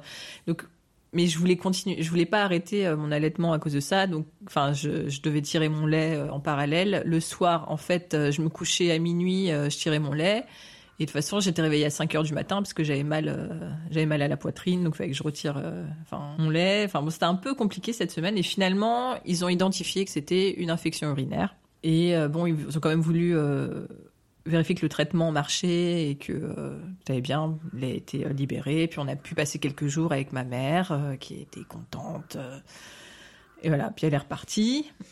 Et on avait aussi des amis qui, qui étaient en visite en Thaïlande, de France, et qui sont venus à la maison une semaine après. Donc voilà, on avait des gens à la maison, enfin c'était sympa. Sauf que au moment où ils, ils sont repartis, eh ben, euh, fermeture des frontières, euh, Covid, quoi. C'était quoi, février, mars, en mars 2020? Mars 2020, Ouais. mi-mars 2020.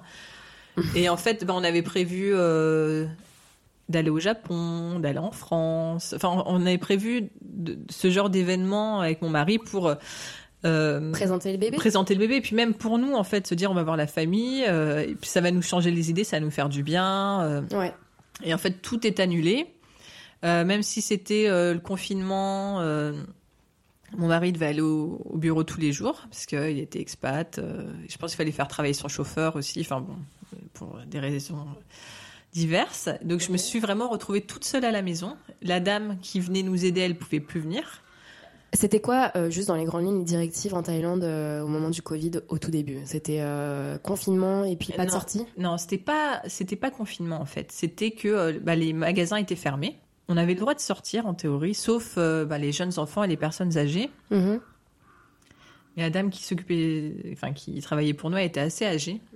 Et je voulais pas lui faire prendre de risques. Mais en fait, on pouvait aller se promener dehors. C'est juste que bah, il fait 30 degrés et que les magasins sont fermés. Donc euh, voilà. Bon, il y avait quelques restaurants qui étaient ouverts et qui faisaient de la vente à emporter. Donc euh, j'allais, ils venaient nous livrer ou euh, ou je pouvais aller euh, récupérer à l'entrée. Mhm. Mais Sinon, t'étais à la maison. j'étais toute seule à la maison, quoi. Et puis on oublie Mais- aussi, euh, enfin moi j'ai un peu oublié, je me rends compte maintenant en en parlant, mais la crainte du virus. Et Oui. donc euh, avec, Oui. un, avec un tout petit bébé, en fait, on, est, on a peur de tout, quoi. Ben, enfin, ils avaient l'air de dire que pour les bébés, c'était pas si dangereux que ça. Donc Ouais. ça, ça me rassurait un peu. Ok. Mais oui, enfin, c'était surtout le fait de pouvoir voir personne. Donc ben, c'était un peu ouais euh, hors du temps, euh, toute seule. Ben, j'appelais en fait beaucoup euh, les gens. J'avais profité pour les appeler quoi. Donc euh, j'ai, Ouais. appelé, j'ai appelé pas mal de gens. J'allais te demander comment tu passes, comment c'était quoi ta, ta routine du, de, tous les jours, du coup, enfin tu... Bah, Tu restais à la maison, tu regardais des séries en allaitant. Oui. euh, ouais. je me suis refait l'intégrale de Sex and the City. euh, Ah, bon choix, ouais. voilà, ouais, les trucs un peu légers quand même. Ouais. Si ce qui était bien, c'est que le matin, il se levait, il restait une heure et demie éveillé, puis il reprenait euh, euh, une tétée, puis, puis il refaisait une bonne sieste. Donc là, pendant ce temps-là, j'en profitais pour euh, prendre une douche, prendre le petit déjeuner, m'habiller. Mm. J'avais ce petit moment-là. Puis ouais, le midi, je cuisinais parfois, mais sinon, je me faisais livrer. Enfin, ça me faisait, ça me changeait un peu les idées aussi de de- D'aller chercher ta commande. d'aller chercher ma commande. Mm. ouais. Ok. et ouais, sinon, c'était pas. Et ton mari rentrait vers quelle heure, du coup? Peut-être vers 7-8 heures, quelque chose comme ça. Ça fait une longue journée seule Oui. quand même. Et en termes de potes, euh, d'amis français, ou pas forcément français, mais d'amis de cercle social à Bangkok, comment vous faisiez? Est-ce que vous vous voyez ou vous Bah, écoutiez Quand c'était quand c'était euh, très régulier, euh, j'ai j'ai vu vraiment personne. hein. Mais dès que ça a un peu rouvert, ça- ce qui était bien à Bangkok, c'est que ça n'a pas duré trop longtemps. Combien de temps à peu près, tu dirais? Deux, trois, deux mois. Ok. deux mois où vraiment c'était tout fermé. Et après, euh, et après ouais, j'ai recommencé à voir, euh, à voir des gens euh, petit à petit. euh. Ok. donc ça c'était bien. Et aussi, mon mari, il m'a dit, parce qu'un un jour où le bébé à, je sais pas, 4-5 heures du matin, il a décidé qu'il voulait plus dormir. Mon mari, il l'a pris dans le porte-bébé, il est parti se promener avec. Et il a vu que dans une rue euh, pas, très, pas trop loin, il y avait une espèce de crèche. Et il m'a Ah. dit Tu sais, je pense que ce serait une bonne idée si tu le faisais garder. Même euh, une demi-journée par-ci par-là. Je disais Mais non, ça va, je gère. euh. Je disais Non, mais tu sais, tu devrais essayer. et, et en fait, ben, ouais, au bout de peut-être quand il avait 5 mois, Mm. je crois qu'il avait 5 mois, j'avais commencé à le mettre à la crèche. euh. Ça, c'était bien aussi. À cet endroit, du coup? Oui, Ok. voilà. Oui. Et puis il y a eu une autre chose aussi. Dès que le confinement s'est à peu près terminé, euh, on, on avait un rendez-vous euh, régulier De contrôle, ouais. de contrôle, faire les vaccins. Et puis quelques jours plus tard, euh, pareil, le, mon fils il se remet à avoir de la fièvre.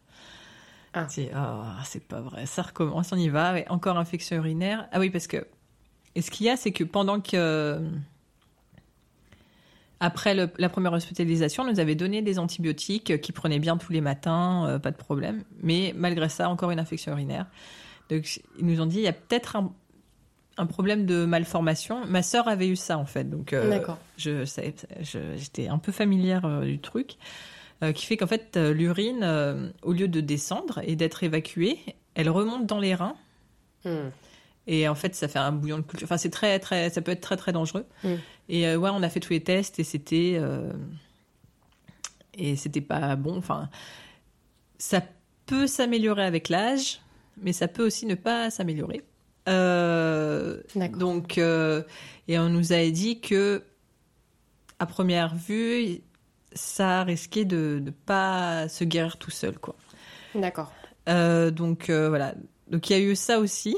Euh, c'est que euh, bah, d'un côté, euh, on, se faisait un peu à notre routine dans cette période un peu particulière. On a trouvé des gens. Bah, on faisait, Ça, garder ça à la crèche. s'apaiser, ouais. Ouais. J'ai rejoint des activités pour les bébés aussi. Ça a recommencé.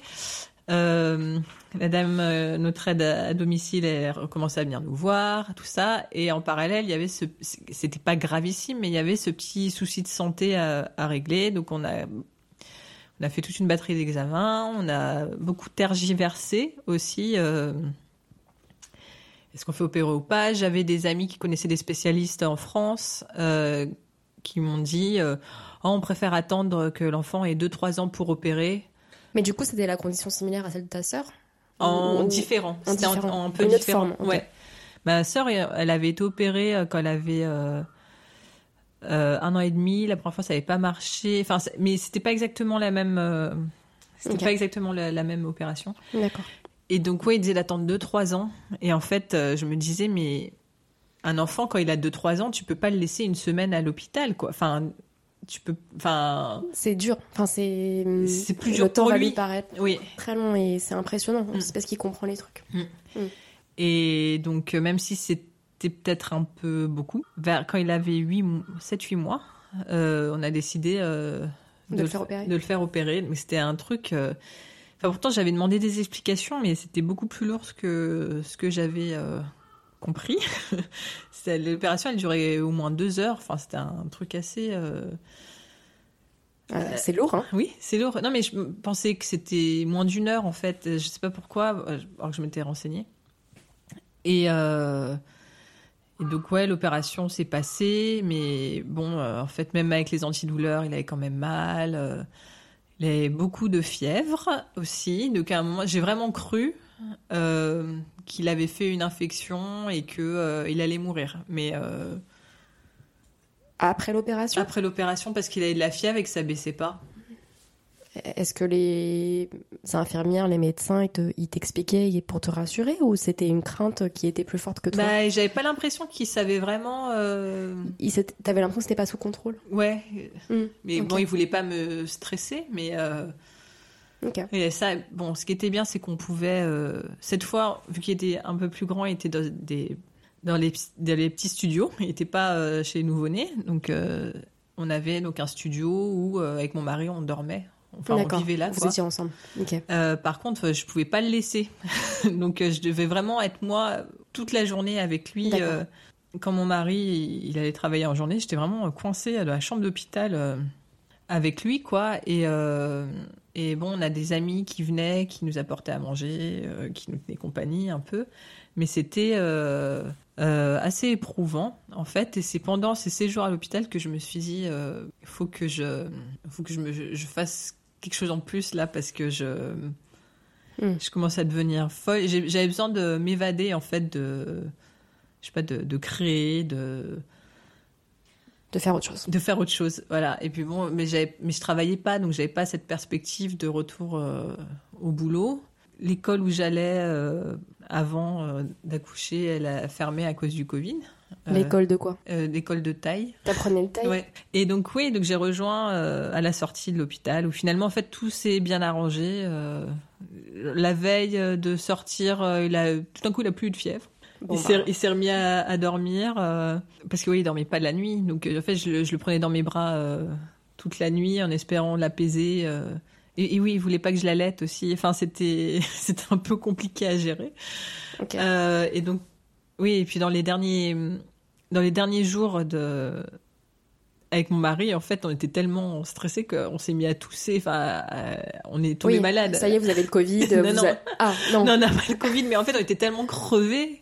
Oui, Et- ok, d'accord. Puis t'es à l'hôpital, enfin t'as des gens malades, enfin on s'est mis à tous, enfin et puis bon on allait voir les médecins, ils ont dit non mais vous avez juste un, un petit rhume comme ça quoi, mais euh, Ouais. c'est Slash parce que vous êtes fatigué, Ouais, un contre-coup du stress.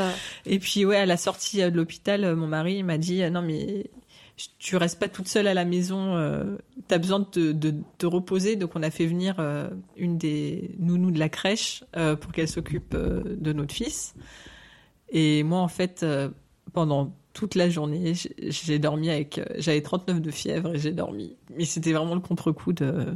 De, de, ce qui, de l'opération. Et puis j'ai vraiment cru que. Oui, j'ai, non, mais j'ai vraiment cru à un moment que. Bah, en fait, peut-être qu'il, qu'il va pas. Qu'il va pas. Passer le jour suivant. Voilà, ouais, qu'il va. Oui.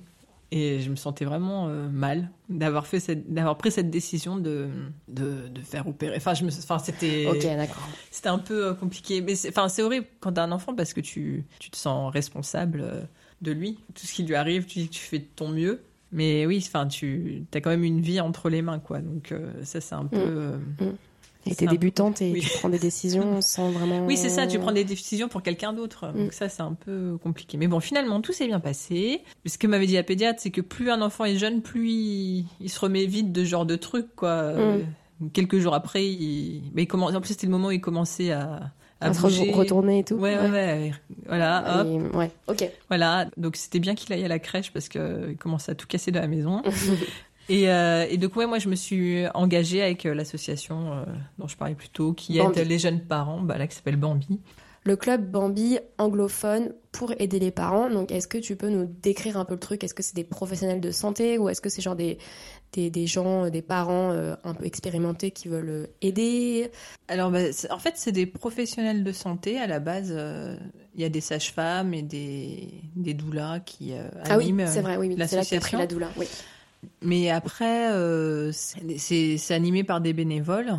Et euh, donc, bah, c'est beaucoup des parents, mais pas que, hein, euh, qui, euh, en plus euh, des, de la, toute la partie grossesse et postpartum, organisent des activités pour les enfants, enfin pour les familles. D'accord. Et ils recherchaient quelqu'un pour animer leur site internet. J'avais envie, moi, d'apprendre un peu à faire ça. Donc, j'ai candidaté.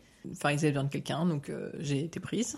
Puis, enfin, j'avais déjà commencé à aller un peu aux activités pour les bébés, enfin, des activités musique, euh, euh, quoi, activités piscine pour les bébés. euh. Il y avait des trucs pour les parents ou pas? Enfin, un une approche plus maman, parent, pour un peu parler de ce, Ben, ce gros chamboulement, quoi. Oui, mais enfin, de toute façon, quand on participe à ce genre d'activité, il y a un temps euh, après où on peut discuter. euh, et c'est là que j'ai. Enfin, euh, euh, ce qui est bien quand on a un enfant, c'est que ça nous permet de rencontrer des gens aussi grâce à nos enfants. Ouais, et des gens qu'on n'aurait pas, avec Oui. qui on n'aurait pas forcément créé des liens euh, si on n'avait pas eu d'enfants. Bah oui, on se dit, mais c'est dommage qu'on ne soit pas connus plus tôt. oui, mais avant, on n'avait pas de raison de se rencontrer. Bah ouais. Euh, Aussi, ouais. Donc, euh, je me suis fait euh, des, des bons amis euh, aussi via cette association, en plus des bénévoles en fait, avec Mm. les autres participants, des gens avec qui je suis encore en contact régulièrement. Ah ouais, trop bien. Euh, c'est un peu dur avec la distance maintenant, mais euh, Mais qui ont compté pour toi oui, à ce moment-là. Oui, Mm. oui, oui. Enfin, on se voyait au moins toutes les semaines et on faisait euh, des trucs ensemble. Et puis, oui, et puis se, se parler aussi de notre quotidien, se donner des conseils mutuellement. euh. Non, C'était euh, des belles rencontres. Voilà. Et puis moi, ça m'a fait du bien aussi de faire, euh, d'être impliquée euh, pour avec une équipe, de Ouais. travailler en fait. Oui, parce qu'à la base, à la base, t'es plutôt du côté des. Quand t'es hors Thaïlande, tu, oui, oui, tu bosses ah, oui, mode je bossais beaucoup Ouais. full time. J'a- J'adorais. C'était très frustrant pour moi de pas travailler. c'est c'est pour ça aussi que quand mon notre fils a eu presque un an, en fait, juste avant c'est un an, on est rentré euh, au Japon. Ah, alors on y viendra après. Ouais, on y viendra après. En fait, juste en termes de, Mm. de, de planning de la semaine, du coup, tu disais que vers, cinq- vers ces 5-6 mois, Mm. ton fils a commencé à aller à la crèche, donc ça te dégageait du temps Mm. pour toi. Ça a aussi, je pense, dégagé du temps pour justement te consacrer à la à, à ça, mais, mais pas que, et pour aller au yoga et aller me faire masser. Bah bien sûr. on n'est pas en Thaïlande pour rien, quoi. Ouais, ouais. Ok. Oui, et puis euh, même euh, juste parfois euh, être chez moi, pas Mm. faire grand chose. Et pas regarder sa montre pour voir c'est quand le prochain réveil. Oui, oui. Et puis Ah non, ouais, sortir. non. Ouais. Ouais, de toute façon. oui, oui. Ok.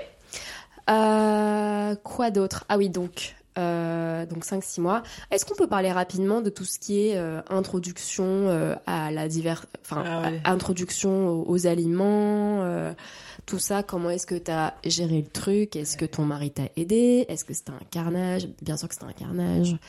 Vas-y, raconte. Non, mais c'est pas. Enfin, je trouve que c'était un peu compliqué. Enfin, bon, j'étais contente de préparer des purées, tout ça, mais c'est pas le moment le plus rigolo. euh, Enfin, c'est quelque Ouais. chose que je j'ai pas trouvé très fun à faire. Et en fait, euh, je voulais commencer le plus tard possible. Euh, Enfin, surtout que la pédiatre m'avait dit, vu que votre bébé est allaité, euh, euh, le plus tard sera le mieux parce que, en fait, plus tu une fois que tu as commencé, tu dois tu dois t'en occuper tout le temps quoi et c'est un peu contraignant donc euh, Mm. Autant que possible euh, retarder, ça sert à rien de commencer à 4 mois quoi. Sauf qu'en fait, la deuxième fois qu'il a été hospitalisé, euh, la pédiatre a dit peut-être qu'il fait caca un peu trop liquide et que ça ça favorise les les infections urinaires. Euh, donc pour euh, épaissir un peu ces selles, Le faudrait- riz serait une option. voilà, le riz serait une option. Donc en fait, et, et, on a fait son premier repas à l'hôpital avec la bouillie de riz. Et euh, ce qu'il y a, c'est que mon mari, il était même pas là. Donc il est rentré de travail, il fait Non, mais tu veux dire que tu lui as donné son premier repas Je- Bah oui, désolé. Euh, Mais bon, pour le deuxième, si tu veux, c'est toi qui lui donnes, quoi. Mais euh, c'était. euh, voilà, c'était un peu comme ça à l'hôpital. Donc au début, ils avaient dit surtout. euh, alors que c'est pas forcément les recommandations. Les recommandations qui changent tout le temps, euh, c'est un peu Oui. compliqué. Oui. Euh, donc, euh, donc ouais, donc euh, j'ai donné du riz au début, puis après j'ai donné des, des purées de, de légumes, j'ai introduit le poisson, la viande, euh, le jaune d'œuf. Enfin, j'ai fait tout comme c'était indiqué dans le livre. Ouais, ouais, je vois ça. Je préparais autant que possible euh, chez moi, mais bon, quand on était en sortie, acheté les, les trucs tout prêts, euh, pratiques, quoi. C'était accessible dans les pharmacies, dans les grandes surfaces Dans euh, les, ouais, les supermarchés. euh, en, en Thaïlande, les supermarchés ils sont bien. Enfin, Mm. surtout. Il y a plein de trucs euh, étrangers. Dans ma tête, Oui. j'ai l'impression qu'il y a beaucoup de, oui, oui, oui, c'est euh, un pays très cosmopolite. Il y a beaucoup de touristes aussi en général, donc il y a Ouais. beaucoup de marques euh, euh, étrangères. Mm. Donc, même des trucs bio Mm. qui viennent de France. d'Allemagne. ouais. non, mais oui, oui. Donc Non, ça, cool. c'était bien. Comme ça, ouais, quand on était en sortie, je m'embêtais pas. Mm. C'était bien. Ok. Euh, Tu parlais, enfin ça c'est par curiosité, euh, mais tu parlais du, du coup au tout début euh, de d'enregistrer euh, ton bébé à l'ambassade de France. Mm. Vous avez fait la même chose du côté ambassade du Japon. Comment oui, on gère bah, je me... alors les... toutes les démarches administratives, d'ailleurs, il faut que je m'en occupe euh, maintenant. J'avais tout vérifié avant d'accoucher parce que euh, je me disais après l'accouchement, je risque euh, Oui, d'être dans oui. le brouillard. Oui. Donc j'avais vérifié tous les papiers à préparer, j'avais tout préimprimé. Il y a des trucs qu'il faut faire tamponner, signer euh, à l'hôpital, donc euh, j'avais tout mis dans mon sac d'accouchement. Ok. Et oui, on voulait prendre les deux nationalités pour que, euh, comme ça, c'est fait et euh, qu'ils soient, enfin, qu'ils puissent choisir euh, En temps voulu. en temps voulu. Ok. Voilà. Ce qui était très marrant, c'est que fallait que je traduise. euh, on pouvait traduire nous-mêmes pour l'ambassade du Japon l'acte de naissance taille en japonais. Donc j'ai fait ça. du taille vers le japonais. Sur l'acte de naissance euh, c'est très drôle. Ils indiquent la position de la lune euh, et le signe du zodiaque chinois. Ah ouais? J'aime trop. Ok. Donc euh, je, au début, je me disais mais qu'est-ce que c'est que ce truc? D'accord. Bon bah j'ai. Du coup, tu t'en souviens? C'était quoi la position de la non, lune? je- j'ai oublié. Ok. c'est quelque part. Et oui, et aussi euh, un service que j'ai découvert qu'ils faisaient à l'hôpital. Pareil, on nous a dit ça au moment de la préparation à l'accouchement. Ils prenaient les photos de passeport des bébés. Ah bah c'est important. hein. Oui. Donc euh, là, il faut que je me renseigne. euh, Parce que il paraît que c'est l'enfer de, de faire. Enfin, oui, c'est l'enfer de- d'essayer de prendre les photos de passeport soi-même.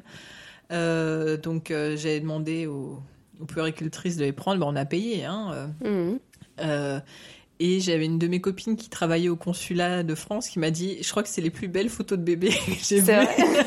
Parce que d'habitude, on sent le Photoshop, euh, on voit que ça a été un peu... euh, Après avec le téléphone, on... Ouais. ouais. édité à l'arrache. Donc, euh, oui, c'était un service qu'on nous proposait. Et donc, euh, je trouvais ça très bien. Ok. Voilà. Euh, je sais que quand un tout petit bébé, ça parle pas, mais il faut quand même lui parler. Mm. Euh, toi, euh, française, ton mari japonais, vous vous organisez comment?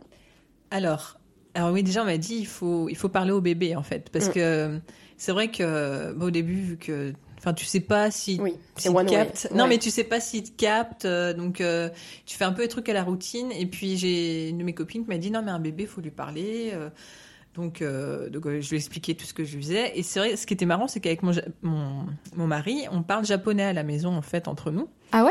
Oui. Ok. Et euh, jusqu'à présent, on parlait japonais. et en fait, je me suis dit, mais mon enfant, il faudrait que je lui parle en français. Donc, je me suis mise à parler français À la maison. à la maison avec mon enfant. Et ça m'a fait un peu bizarre au début, en fait. Et mon mari, il, parle un peu français.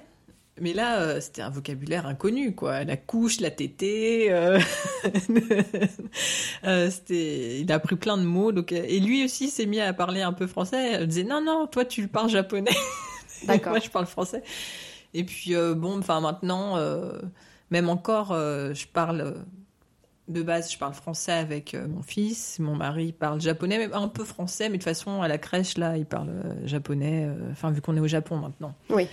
Donc c'est plus euh, français à la maison et euh, japonais euh, en dehors de la maison. Ok. Voilà. Tu évoquais tout à l'heure rapidement que à avancer un an, vous êtes revenu au Japon. Oui. Est-ce que c'était pas trop dur d'organiser tout ça avec un petit bébé de moins d'un an? Est-ce que tu viens nous raconter Ah mais c'est les déménagements internationaux, c'est horrible. Euh, Et encore, euh, nous c'était dans le cadre du- d'un contrat d'expatriation, donc on a quand même beaucoup de choses prises en charge. Euh, C'est pas comme si on était euh, livré à nous-mêmes. Donc c'est une entreprise de déménagement international qui est venue récupérer euh, nos affaires. Une fois arrivé euh, au Japon, bon, on était à l'hôtel, en plus il y avait la quarantaine, mais bon, c'était pris en charge. Euh, tout de suite, on a eu accès à un téléphone, ce qui n'est pas toujours euh, le cas. Et puis bon, on allait au Japon, c'est un pays où on avait déjà vécu. J'avais déjà mes comptes en banque, je, parle la langue. C'est quand même en théorie simple, mais bon, c'était c'était compliqué. Bon bah pendant que je préparais le déménagement, je le mettais à la crèche quoi, parce que Oui. c'est c'est c'est juste pas possible. Et puis oui aussi les les dernières semaines où on était à Bangkok, à Bangkok, ils nous avaient mis à, à l'hôtel. Donc on avait déjà eu ce pré-déménagement Ouais. euh, dans un hôtel. Mais oui, c'est, enfin, on en accumule du bazar, quoi. C'est En combien de temps de vie à Bangkok? Trois ans. Ok. Et encore, on habitait dans un meublé. Donc, euh, on n'avait pas tant de choses que ça en théorie, mais je crois qu'on s'est retrouvé avec euh, 75 cartons, quoi. Euh, même en, en vendant les meubles. Mais oui, mais je sais pas comment. On n'avait pas tant de choses que ça. Mais oui, il y avait ça à faire. Puis bon, après, on s'est retrouvé quatre semaines à l'hôtel. euh, C'est super À long, quatre Bangkok, semaines. euh, Parce qu'on on avait les deux semaines de quarantaine. Parce qu'on était dans le, en plein Covid, en Mais fait, on a déménagé. Je veux dire, avant de partir Non, euh, non, euh, on était deux semaines à l'hôtel à Bangkok, Ah, et ensuite quatre semaines euh, au Japon, ouais. à l'hôtel. D'accord. Donc ça, c'était un peu hardcore avec mon mari qui travaillait parfois en télétravail dans la chambre de, micro chambre d'hôtel à, à- à Tokyo. Ah mais oui, c'était les deux semaines de, de quarantaine Oui. euh, imposées, donc c'était pas un truc, euh, c'était pas un hôtel. euh, Ah non, mais non, et puis oui. c'est c'est euh, c'est on passe de- des standards de Bangkok Oui, euh, qui ah sont oui. euh, Oui. euh, un appart euh, hôtel déjà en termes d'espace, on parle pas de la, Oui. on n'est pas sur la même échelle. et euh, la ah, bouffe, euh, euh, Et, mais encore, nous, ça allait. C'était euh, la quarantaine euh, light, c'est-à-dire qu'on avait le droit de sortir dehors, on avait le droit d'aller au restaurant. Ah ouais. C'était en janvier 2021. Ouais, c'était avant, avant qu'il y ait tous Oui, les, ouais. les variants qui ressortent. Ouais. Et on venait de la Thaïlande où il y avait quasiment pas de cas. Ouais. Donc c'était assez cool aussi par rapport à ça. Donc on pouvait sortir faire des courses. Je pouvais emmener le petit euh, au parc parce qu'il a marché à 10 mois aussi. hein, je l'ai pas mentionné, mais euh, il était très très actif. Euh, voilà. Parlons-en, parlons-en. Comment t'as équipé la maison? Euh, comme j'ai pu, mais euh, mais en fait, je, ça me ça me, il me rendait folle parce que je, je rangeais tout euh, avant de le lâcher dans la maison, je rangeais tout, je je faisais en sorte qu'il n'y a rien qui traînait, mais il trouvait toujours le truc qui traîne et qu'il faut pas toucher, le, le bout de fil. euh, il a cassé. il a cassé des, des assiettes à moi en verre. Enfin, j'ai. C'était un peu. euh, ça m'a rendu un peu folle, ouais. Donc j'étais contente qu'il aille à la crèche euh, à Bangkok vers la fin parce que Bah ça me. Avec les cartons, en fait, c'est l'âge où tu, Oui, oui, oui. tu vas Bah, il décou- Oui, Bah oui, il découvrait. Et euh, oui, j'avais acheté un parc aussi et je l'enfermais dedans. Mais ça marche pas ce truc, non? C'est Bah, en plus, il y avait une porte et il a compris comment l'ouvrir au bout de trois jours. Donc, euh, j'attachais, j'attachais la porte pour pas qu'il ouvre et il pleurait. Enfin, ouais, il, il pleurait beaucoup en fait parce qu'il était frustré. euh. Et moi, je, je, je m'énervais. Alors, enfin, je trouve ça horrible de s'énerver contre un enfant si jeune, mais euh, Ouais, mais bon, enfin. euh, c'est pas contre lui, c'est contre la situation, en fait. Et toi, t'as ta ré- réalité Mm. que tu dois faire 75 cartons. Tu savais même pas que t'avais 75 cartons à faire. ah non, ça c'est les déménageurs qui les ont fait, mais Ah oui, mais fallait mais jeter, faut, faut, faut, trier. faut trier. Ouais, il y a du, c'est quand même du taf, quoi. Oui. Donc, euh, bon, bah, c'est la situation et, Oui. et on fait du mieux qu'on peut, quoi. Oui, mais ouais, je, je m'énervais beaucoup. C'est là qu'on se rend compte qu'en tant qu'adulte, on a un travail à faire sur soi avant de demander aux enfants de gérer leurs émotions. Oui, oui. Mais ça n'empêche pas que, Oui, oui, bah, que, c'est, hein. c'est naturel, je pense, d'être. euh, de parfois s'énerver parce que, ben, au bout de 25 fois à dire s'il te plaît, euh, mets pas ça dans la bouche parce qu'en fait tu vas mourir, euh, Oui. tu peux mourir, ben, c'est fatigant quoi. Donc, Oui, oui. euh, mobilité à 10 mois, donc ça veut dire. Bah, il faut surveiller. Il marchait à 10 mois. Avant, il était mobile avant. hein. Oui, donc, euh, on a un peu la même chose à la maison Oui. et c'est extrêmement fatigant. Donc euh, je compatis. Et du coup, en, en quarantaine, euh, il a dû aussi euh, Oui. être un peu frustré de ne pas Mm. pouvoir euh, se dépenser. quoi. Ok. Puis oui, après réemménagement dans notre appartement actuel, où il fallait qu'on rachète des meubles. Enfin, c'était et en même temps, je cherchais du boulot et je cherchais une crèche. Comment ça marche Euh, Parce que tu faisais du Ichiji Hoiko, le truc où tu le gardais de temps en temps Alors- pour que tu puisses dégager du temps pour aller passer les entretiens. Et... les entretiens. Ai- bah, en fait, j'avais eu de la chance. Il y avait un recruteur qui m'avait contacté pendant que j'étais encore à Bangkok. Donc, euh, ça tombait bien. Donc, j'ai passé mon premier entretien pour mon entreprise actuelle. euh, j'étais encore à Bangkok. Trop bien. Le deuxième, j'étais euh, à l'hôtel. Et là, mon mari, il avait pris son après-midi euh, pour gérer Mm. Le petit. Sinon, j'ai, enfin, j'avais passé pour plusieurs entreprises. euh, ben, je, je, je disais aux gens de m'appeler euh, à l'heure de la sieste en priant pour qu'ils dorment euh, à cette heure-ci. Ils étaient prévenus, ceux, que, ceux qui te faisaient passer l'entretien, que t'avais un bébé derrière qui dormait ou, ou pas? Bah, ça dépend. Mais Il y a eu des fois où il s'est réveillé? ça allait. Bah, bah, dis donc, franchement. Mais enfin, j'ai jamais, j'ai jamais caché euh, que j'avais un, Ah, non, jeune non. enfant. hein, Pas, mais, pas dans euh, ce sens-là, mais non, dans le mais- sens ouais. où, où toi, t'as as, été suffisamment stratégique dans ton organisation pour caler un entre... pour anticiper et caler un entretien pile au moment Oui. où il dormait. Tu vois, c'est du taf quand même. Oui, En plus de juste préparer un stress. entretien. Euh, voilà. Non mais j'ai mais après je me suis j'étais un peu en mode euh, robot quoi. Puis oui quand on arrive au Japon euh, que enfin on choisit l'appartement parce que en fait on, on avait juste une journée on a visité trois Mm. trois euh, trois endroits et il fallait qu'on fasse notre choix. Euh, ben on a eu de la chance de tomber là ça c'était pas trop mal Mm. et et puis euh, oui, enfin puis emménager tout ça. Et quand on va à la mairie pour se renseigner pour les crèches, ils disent ah non mais euh, euh, c'était en novembre qu'il fallait candidater pour une crèche à partir d'avril. Bon, quelles sont mes options quoi? Bon, il y a des il y a des structures privées. donc je l'avais mis dans une crèche où c'était comment dire c'est au début j'avais opté pour une crèche où c'était à l'heure en fait. On pouvait euh, choisir euh, un nombre d'heures euh, par mois. C'était très cher. Enfin il l'adorait hein. Euh, il, s'occupait très, très bien de lui. Il était content. Je l'avais mis là euh, un mois le mois avant de reprendre le boulot pour pouvoir faire mes visites médicales finir de ranger faire ma paperasse pour l'habituer un peu. Et quelques semaines avant avant que je reprenne le boulot, il y a une des crèches qui m'a appelé, mais c'était, mais c'est pas la crèche publique, c'est une, autre crèche privée, mais qui est moins, moins chère. Euh, et qui pour dire qu'une place euh, s'était créée au dernier moment. Donc euh, finalement, je l'ai mis là. C'est quand même plus abordable. C'est une structure un peu plus grosse, plus organisée. Et euh, c'est là où il va encore euh, aujourd'hui. Donc, euh, pas dire que j'ai eu de la chance, mais bon, j'ai réussi à avoir suffisamment de sang-froid pour pas abandonner. Et la reprise du boulot s'est bien passée? Oui, bah alors c'était dans une nouvelle entreprise, euh, j'ai un nouveau boulot, euh, nouvelle industrie. euh, et mais bon, enfin l'entreprise m'avait fait très bonne impression. Je leur ai dit que j'avais euh, un enfant euh, d'un an et quelques, que ça n'avait pas eu l'air de leur faire peur. Et euh, bon, j'étais un peu stressée, euh, évidemment.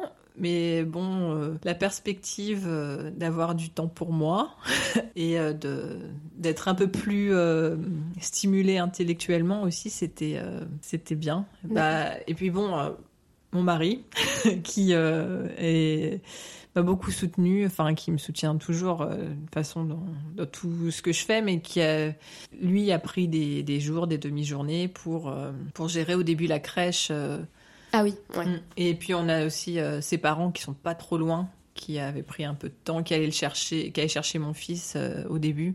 Fait Tout le monde a mis pouvait. son, sa- la main à la Mm. pâte. La main au, pa- la main à la pâte La, la main au, main pa- la panier Non, c'est autre chose ça. c'est autre chose, mettre la main au panier. Mis la main à la pâte, oui. Ok. Oui, T'as repris en full time du coup? Oui, D'accord. direct. euh, C'est-à-dire? C'est de 8h30 à 17h15. Ça fait des grosses journées, surtout que c'est à une heure de trajet. Bon, je, je suis en hybride, donc moitié télétravail. Et donc, en fait, euh, comment on s'organise, c'est que mon mari, euh, généralement, emmène le petit à la crèche euh, le matin. Mm. Parce que moi, je pars très tôt, vu que je dois être à 8h30 à 1h d'ici.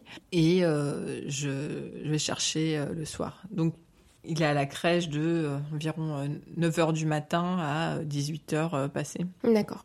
Ça lui fait des grosses journées. D'accord. Donc, euh, ouais, le soir, c'est.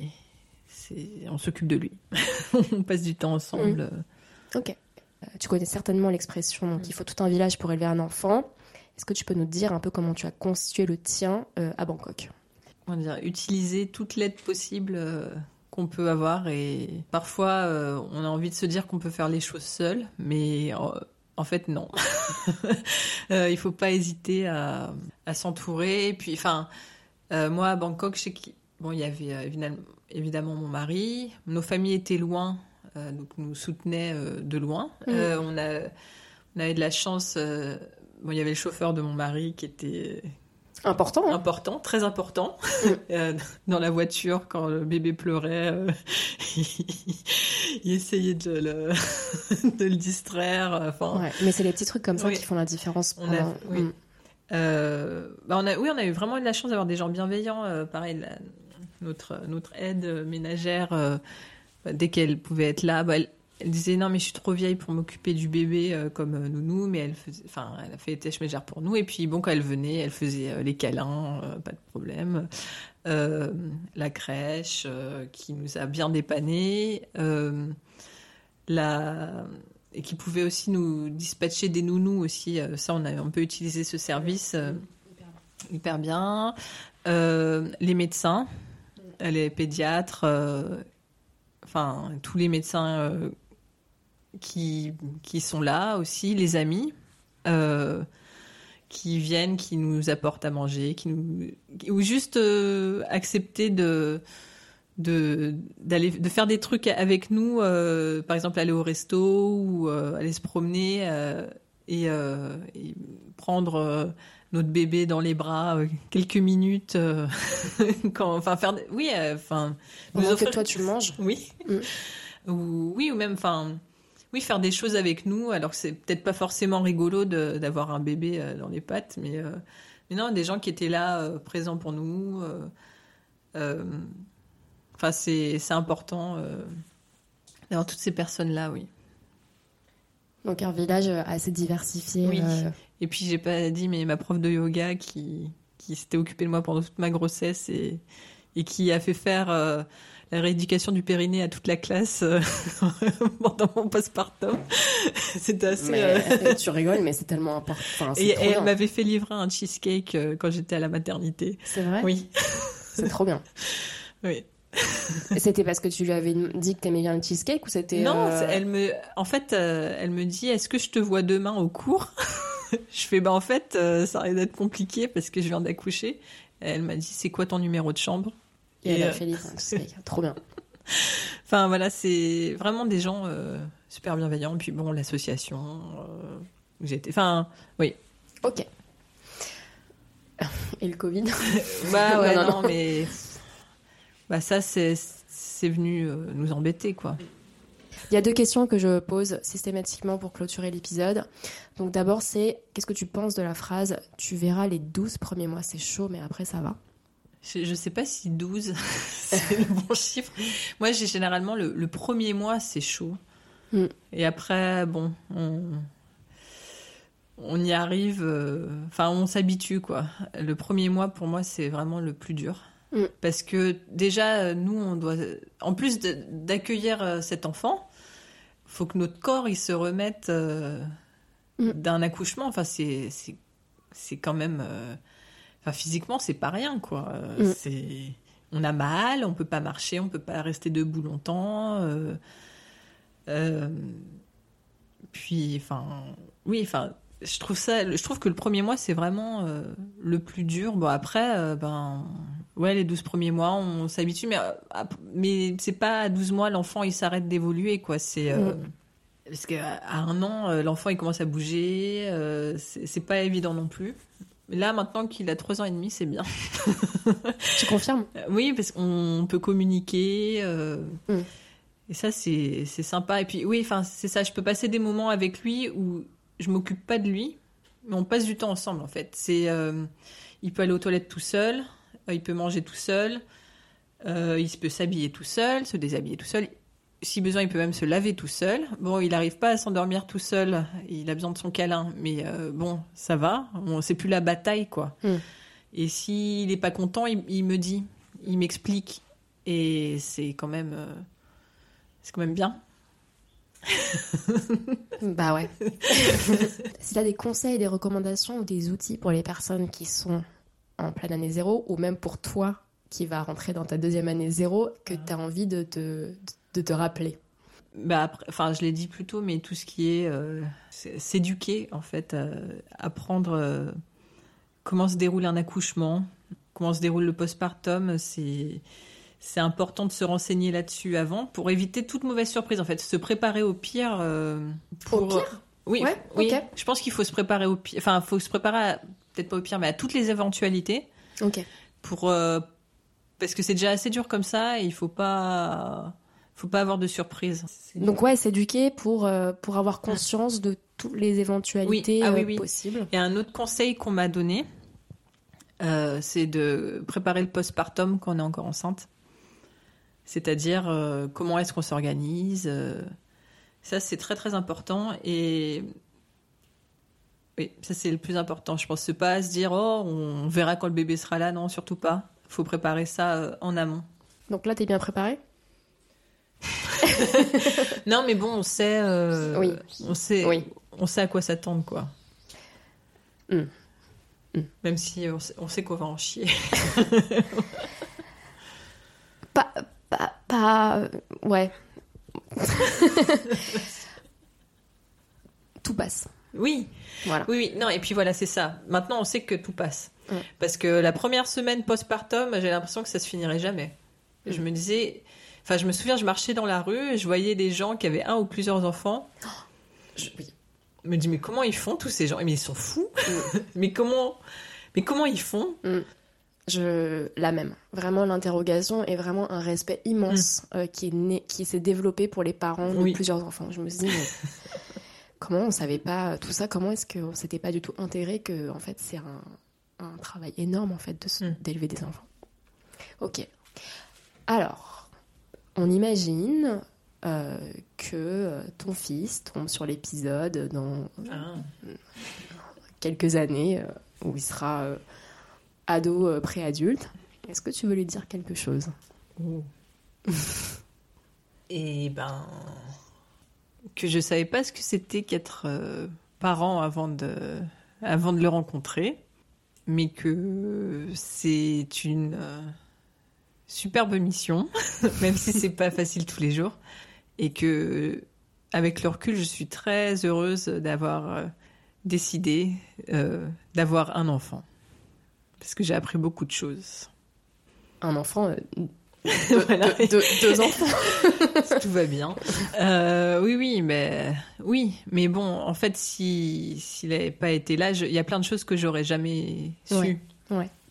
Bah merci Pauline. Merci Stéphanie. Et puis euh, tout mon soutien pour euh, les prochaines semaines. Merci. Voilà, j'espère que l'épisode vous a plu. Si c'est le cas, n'hésitez pas à mettre 5 étoiles sur votre plateforme d'écoute, ça m'aide pour le référencement. Si vous souhaitez soutenir le podcast, il y a le bain, le lien. le bain. C'est parce que j'ai couché ma fille il y a pas longtemps.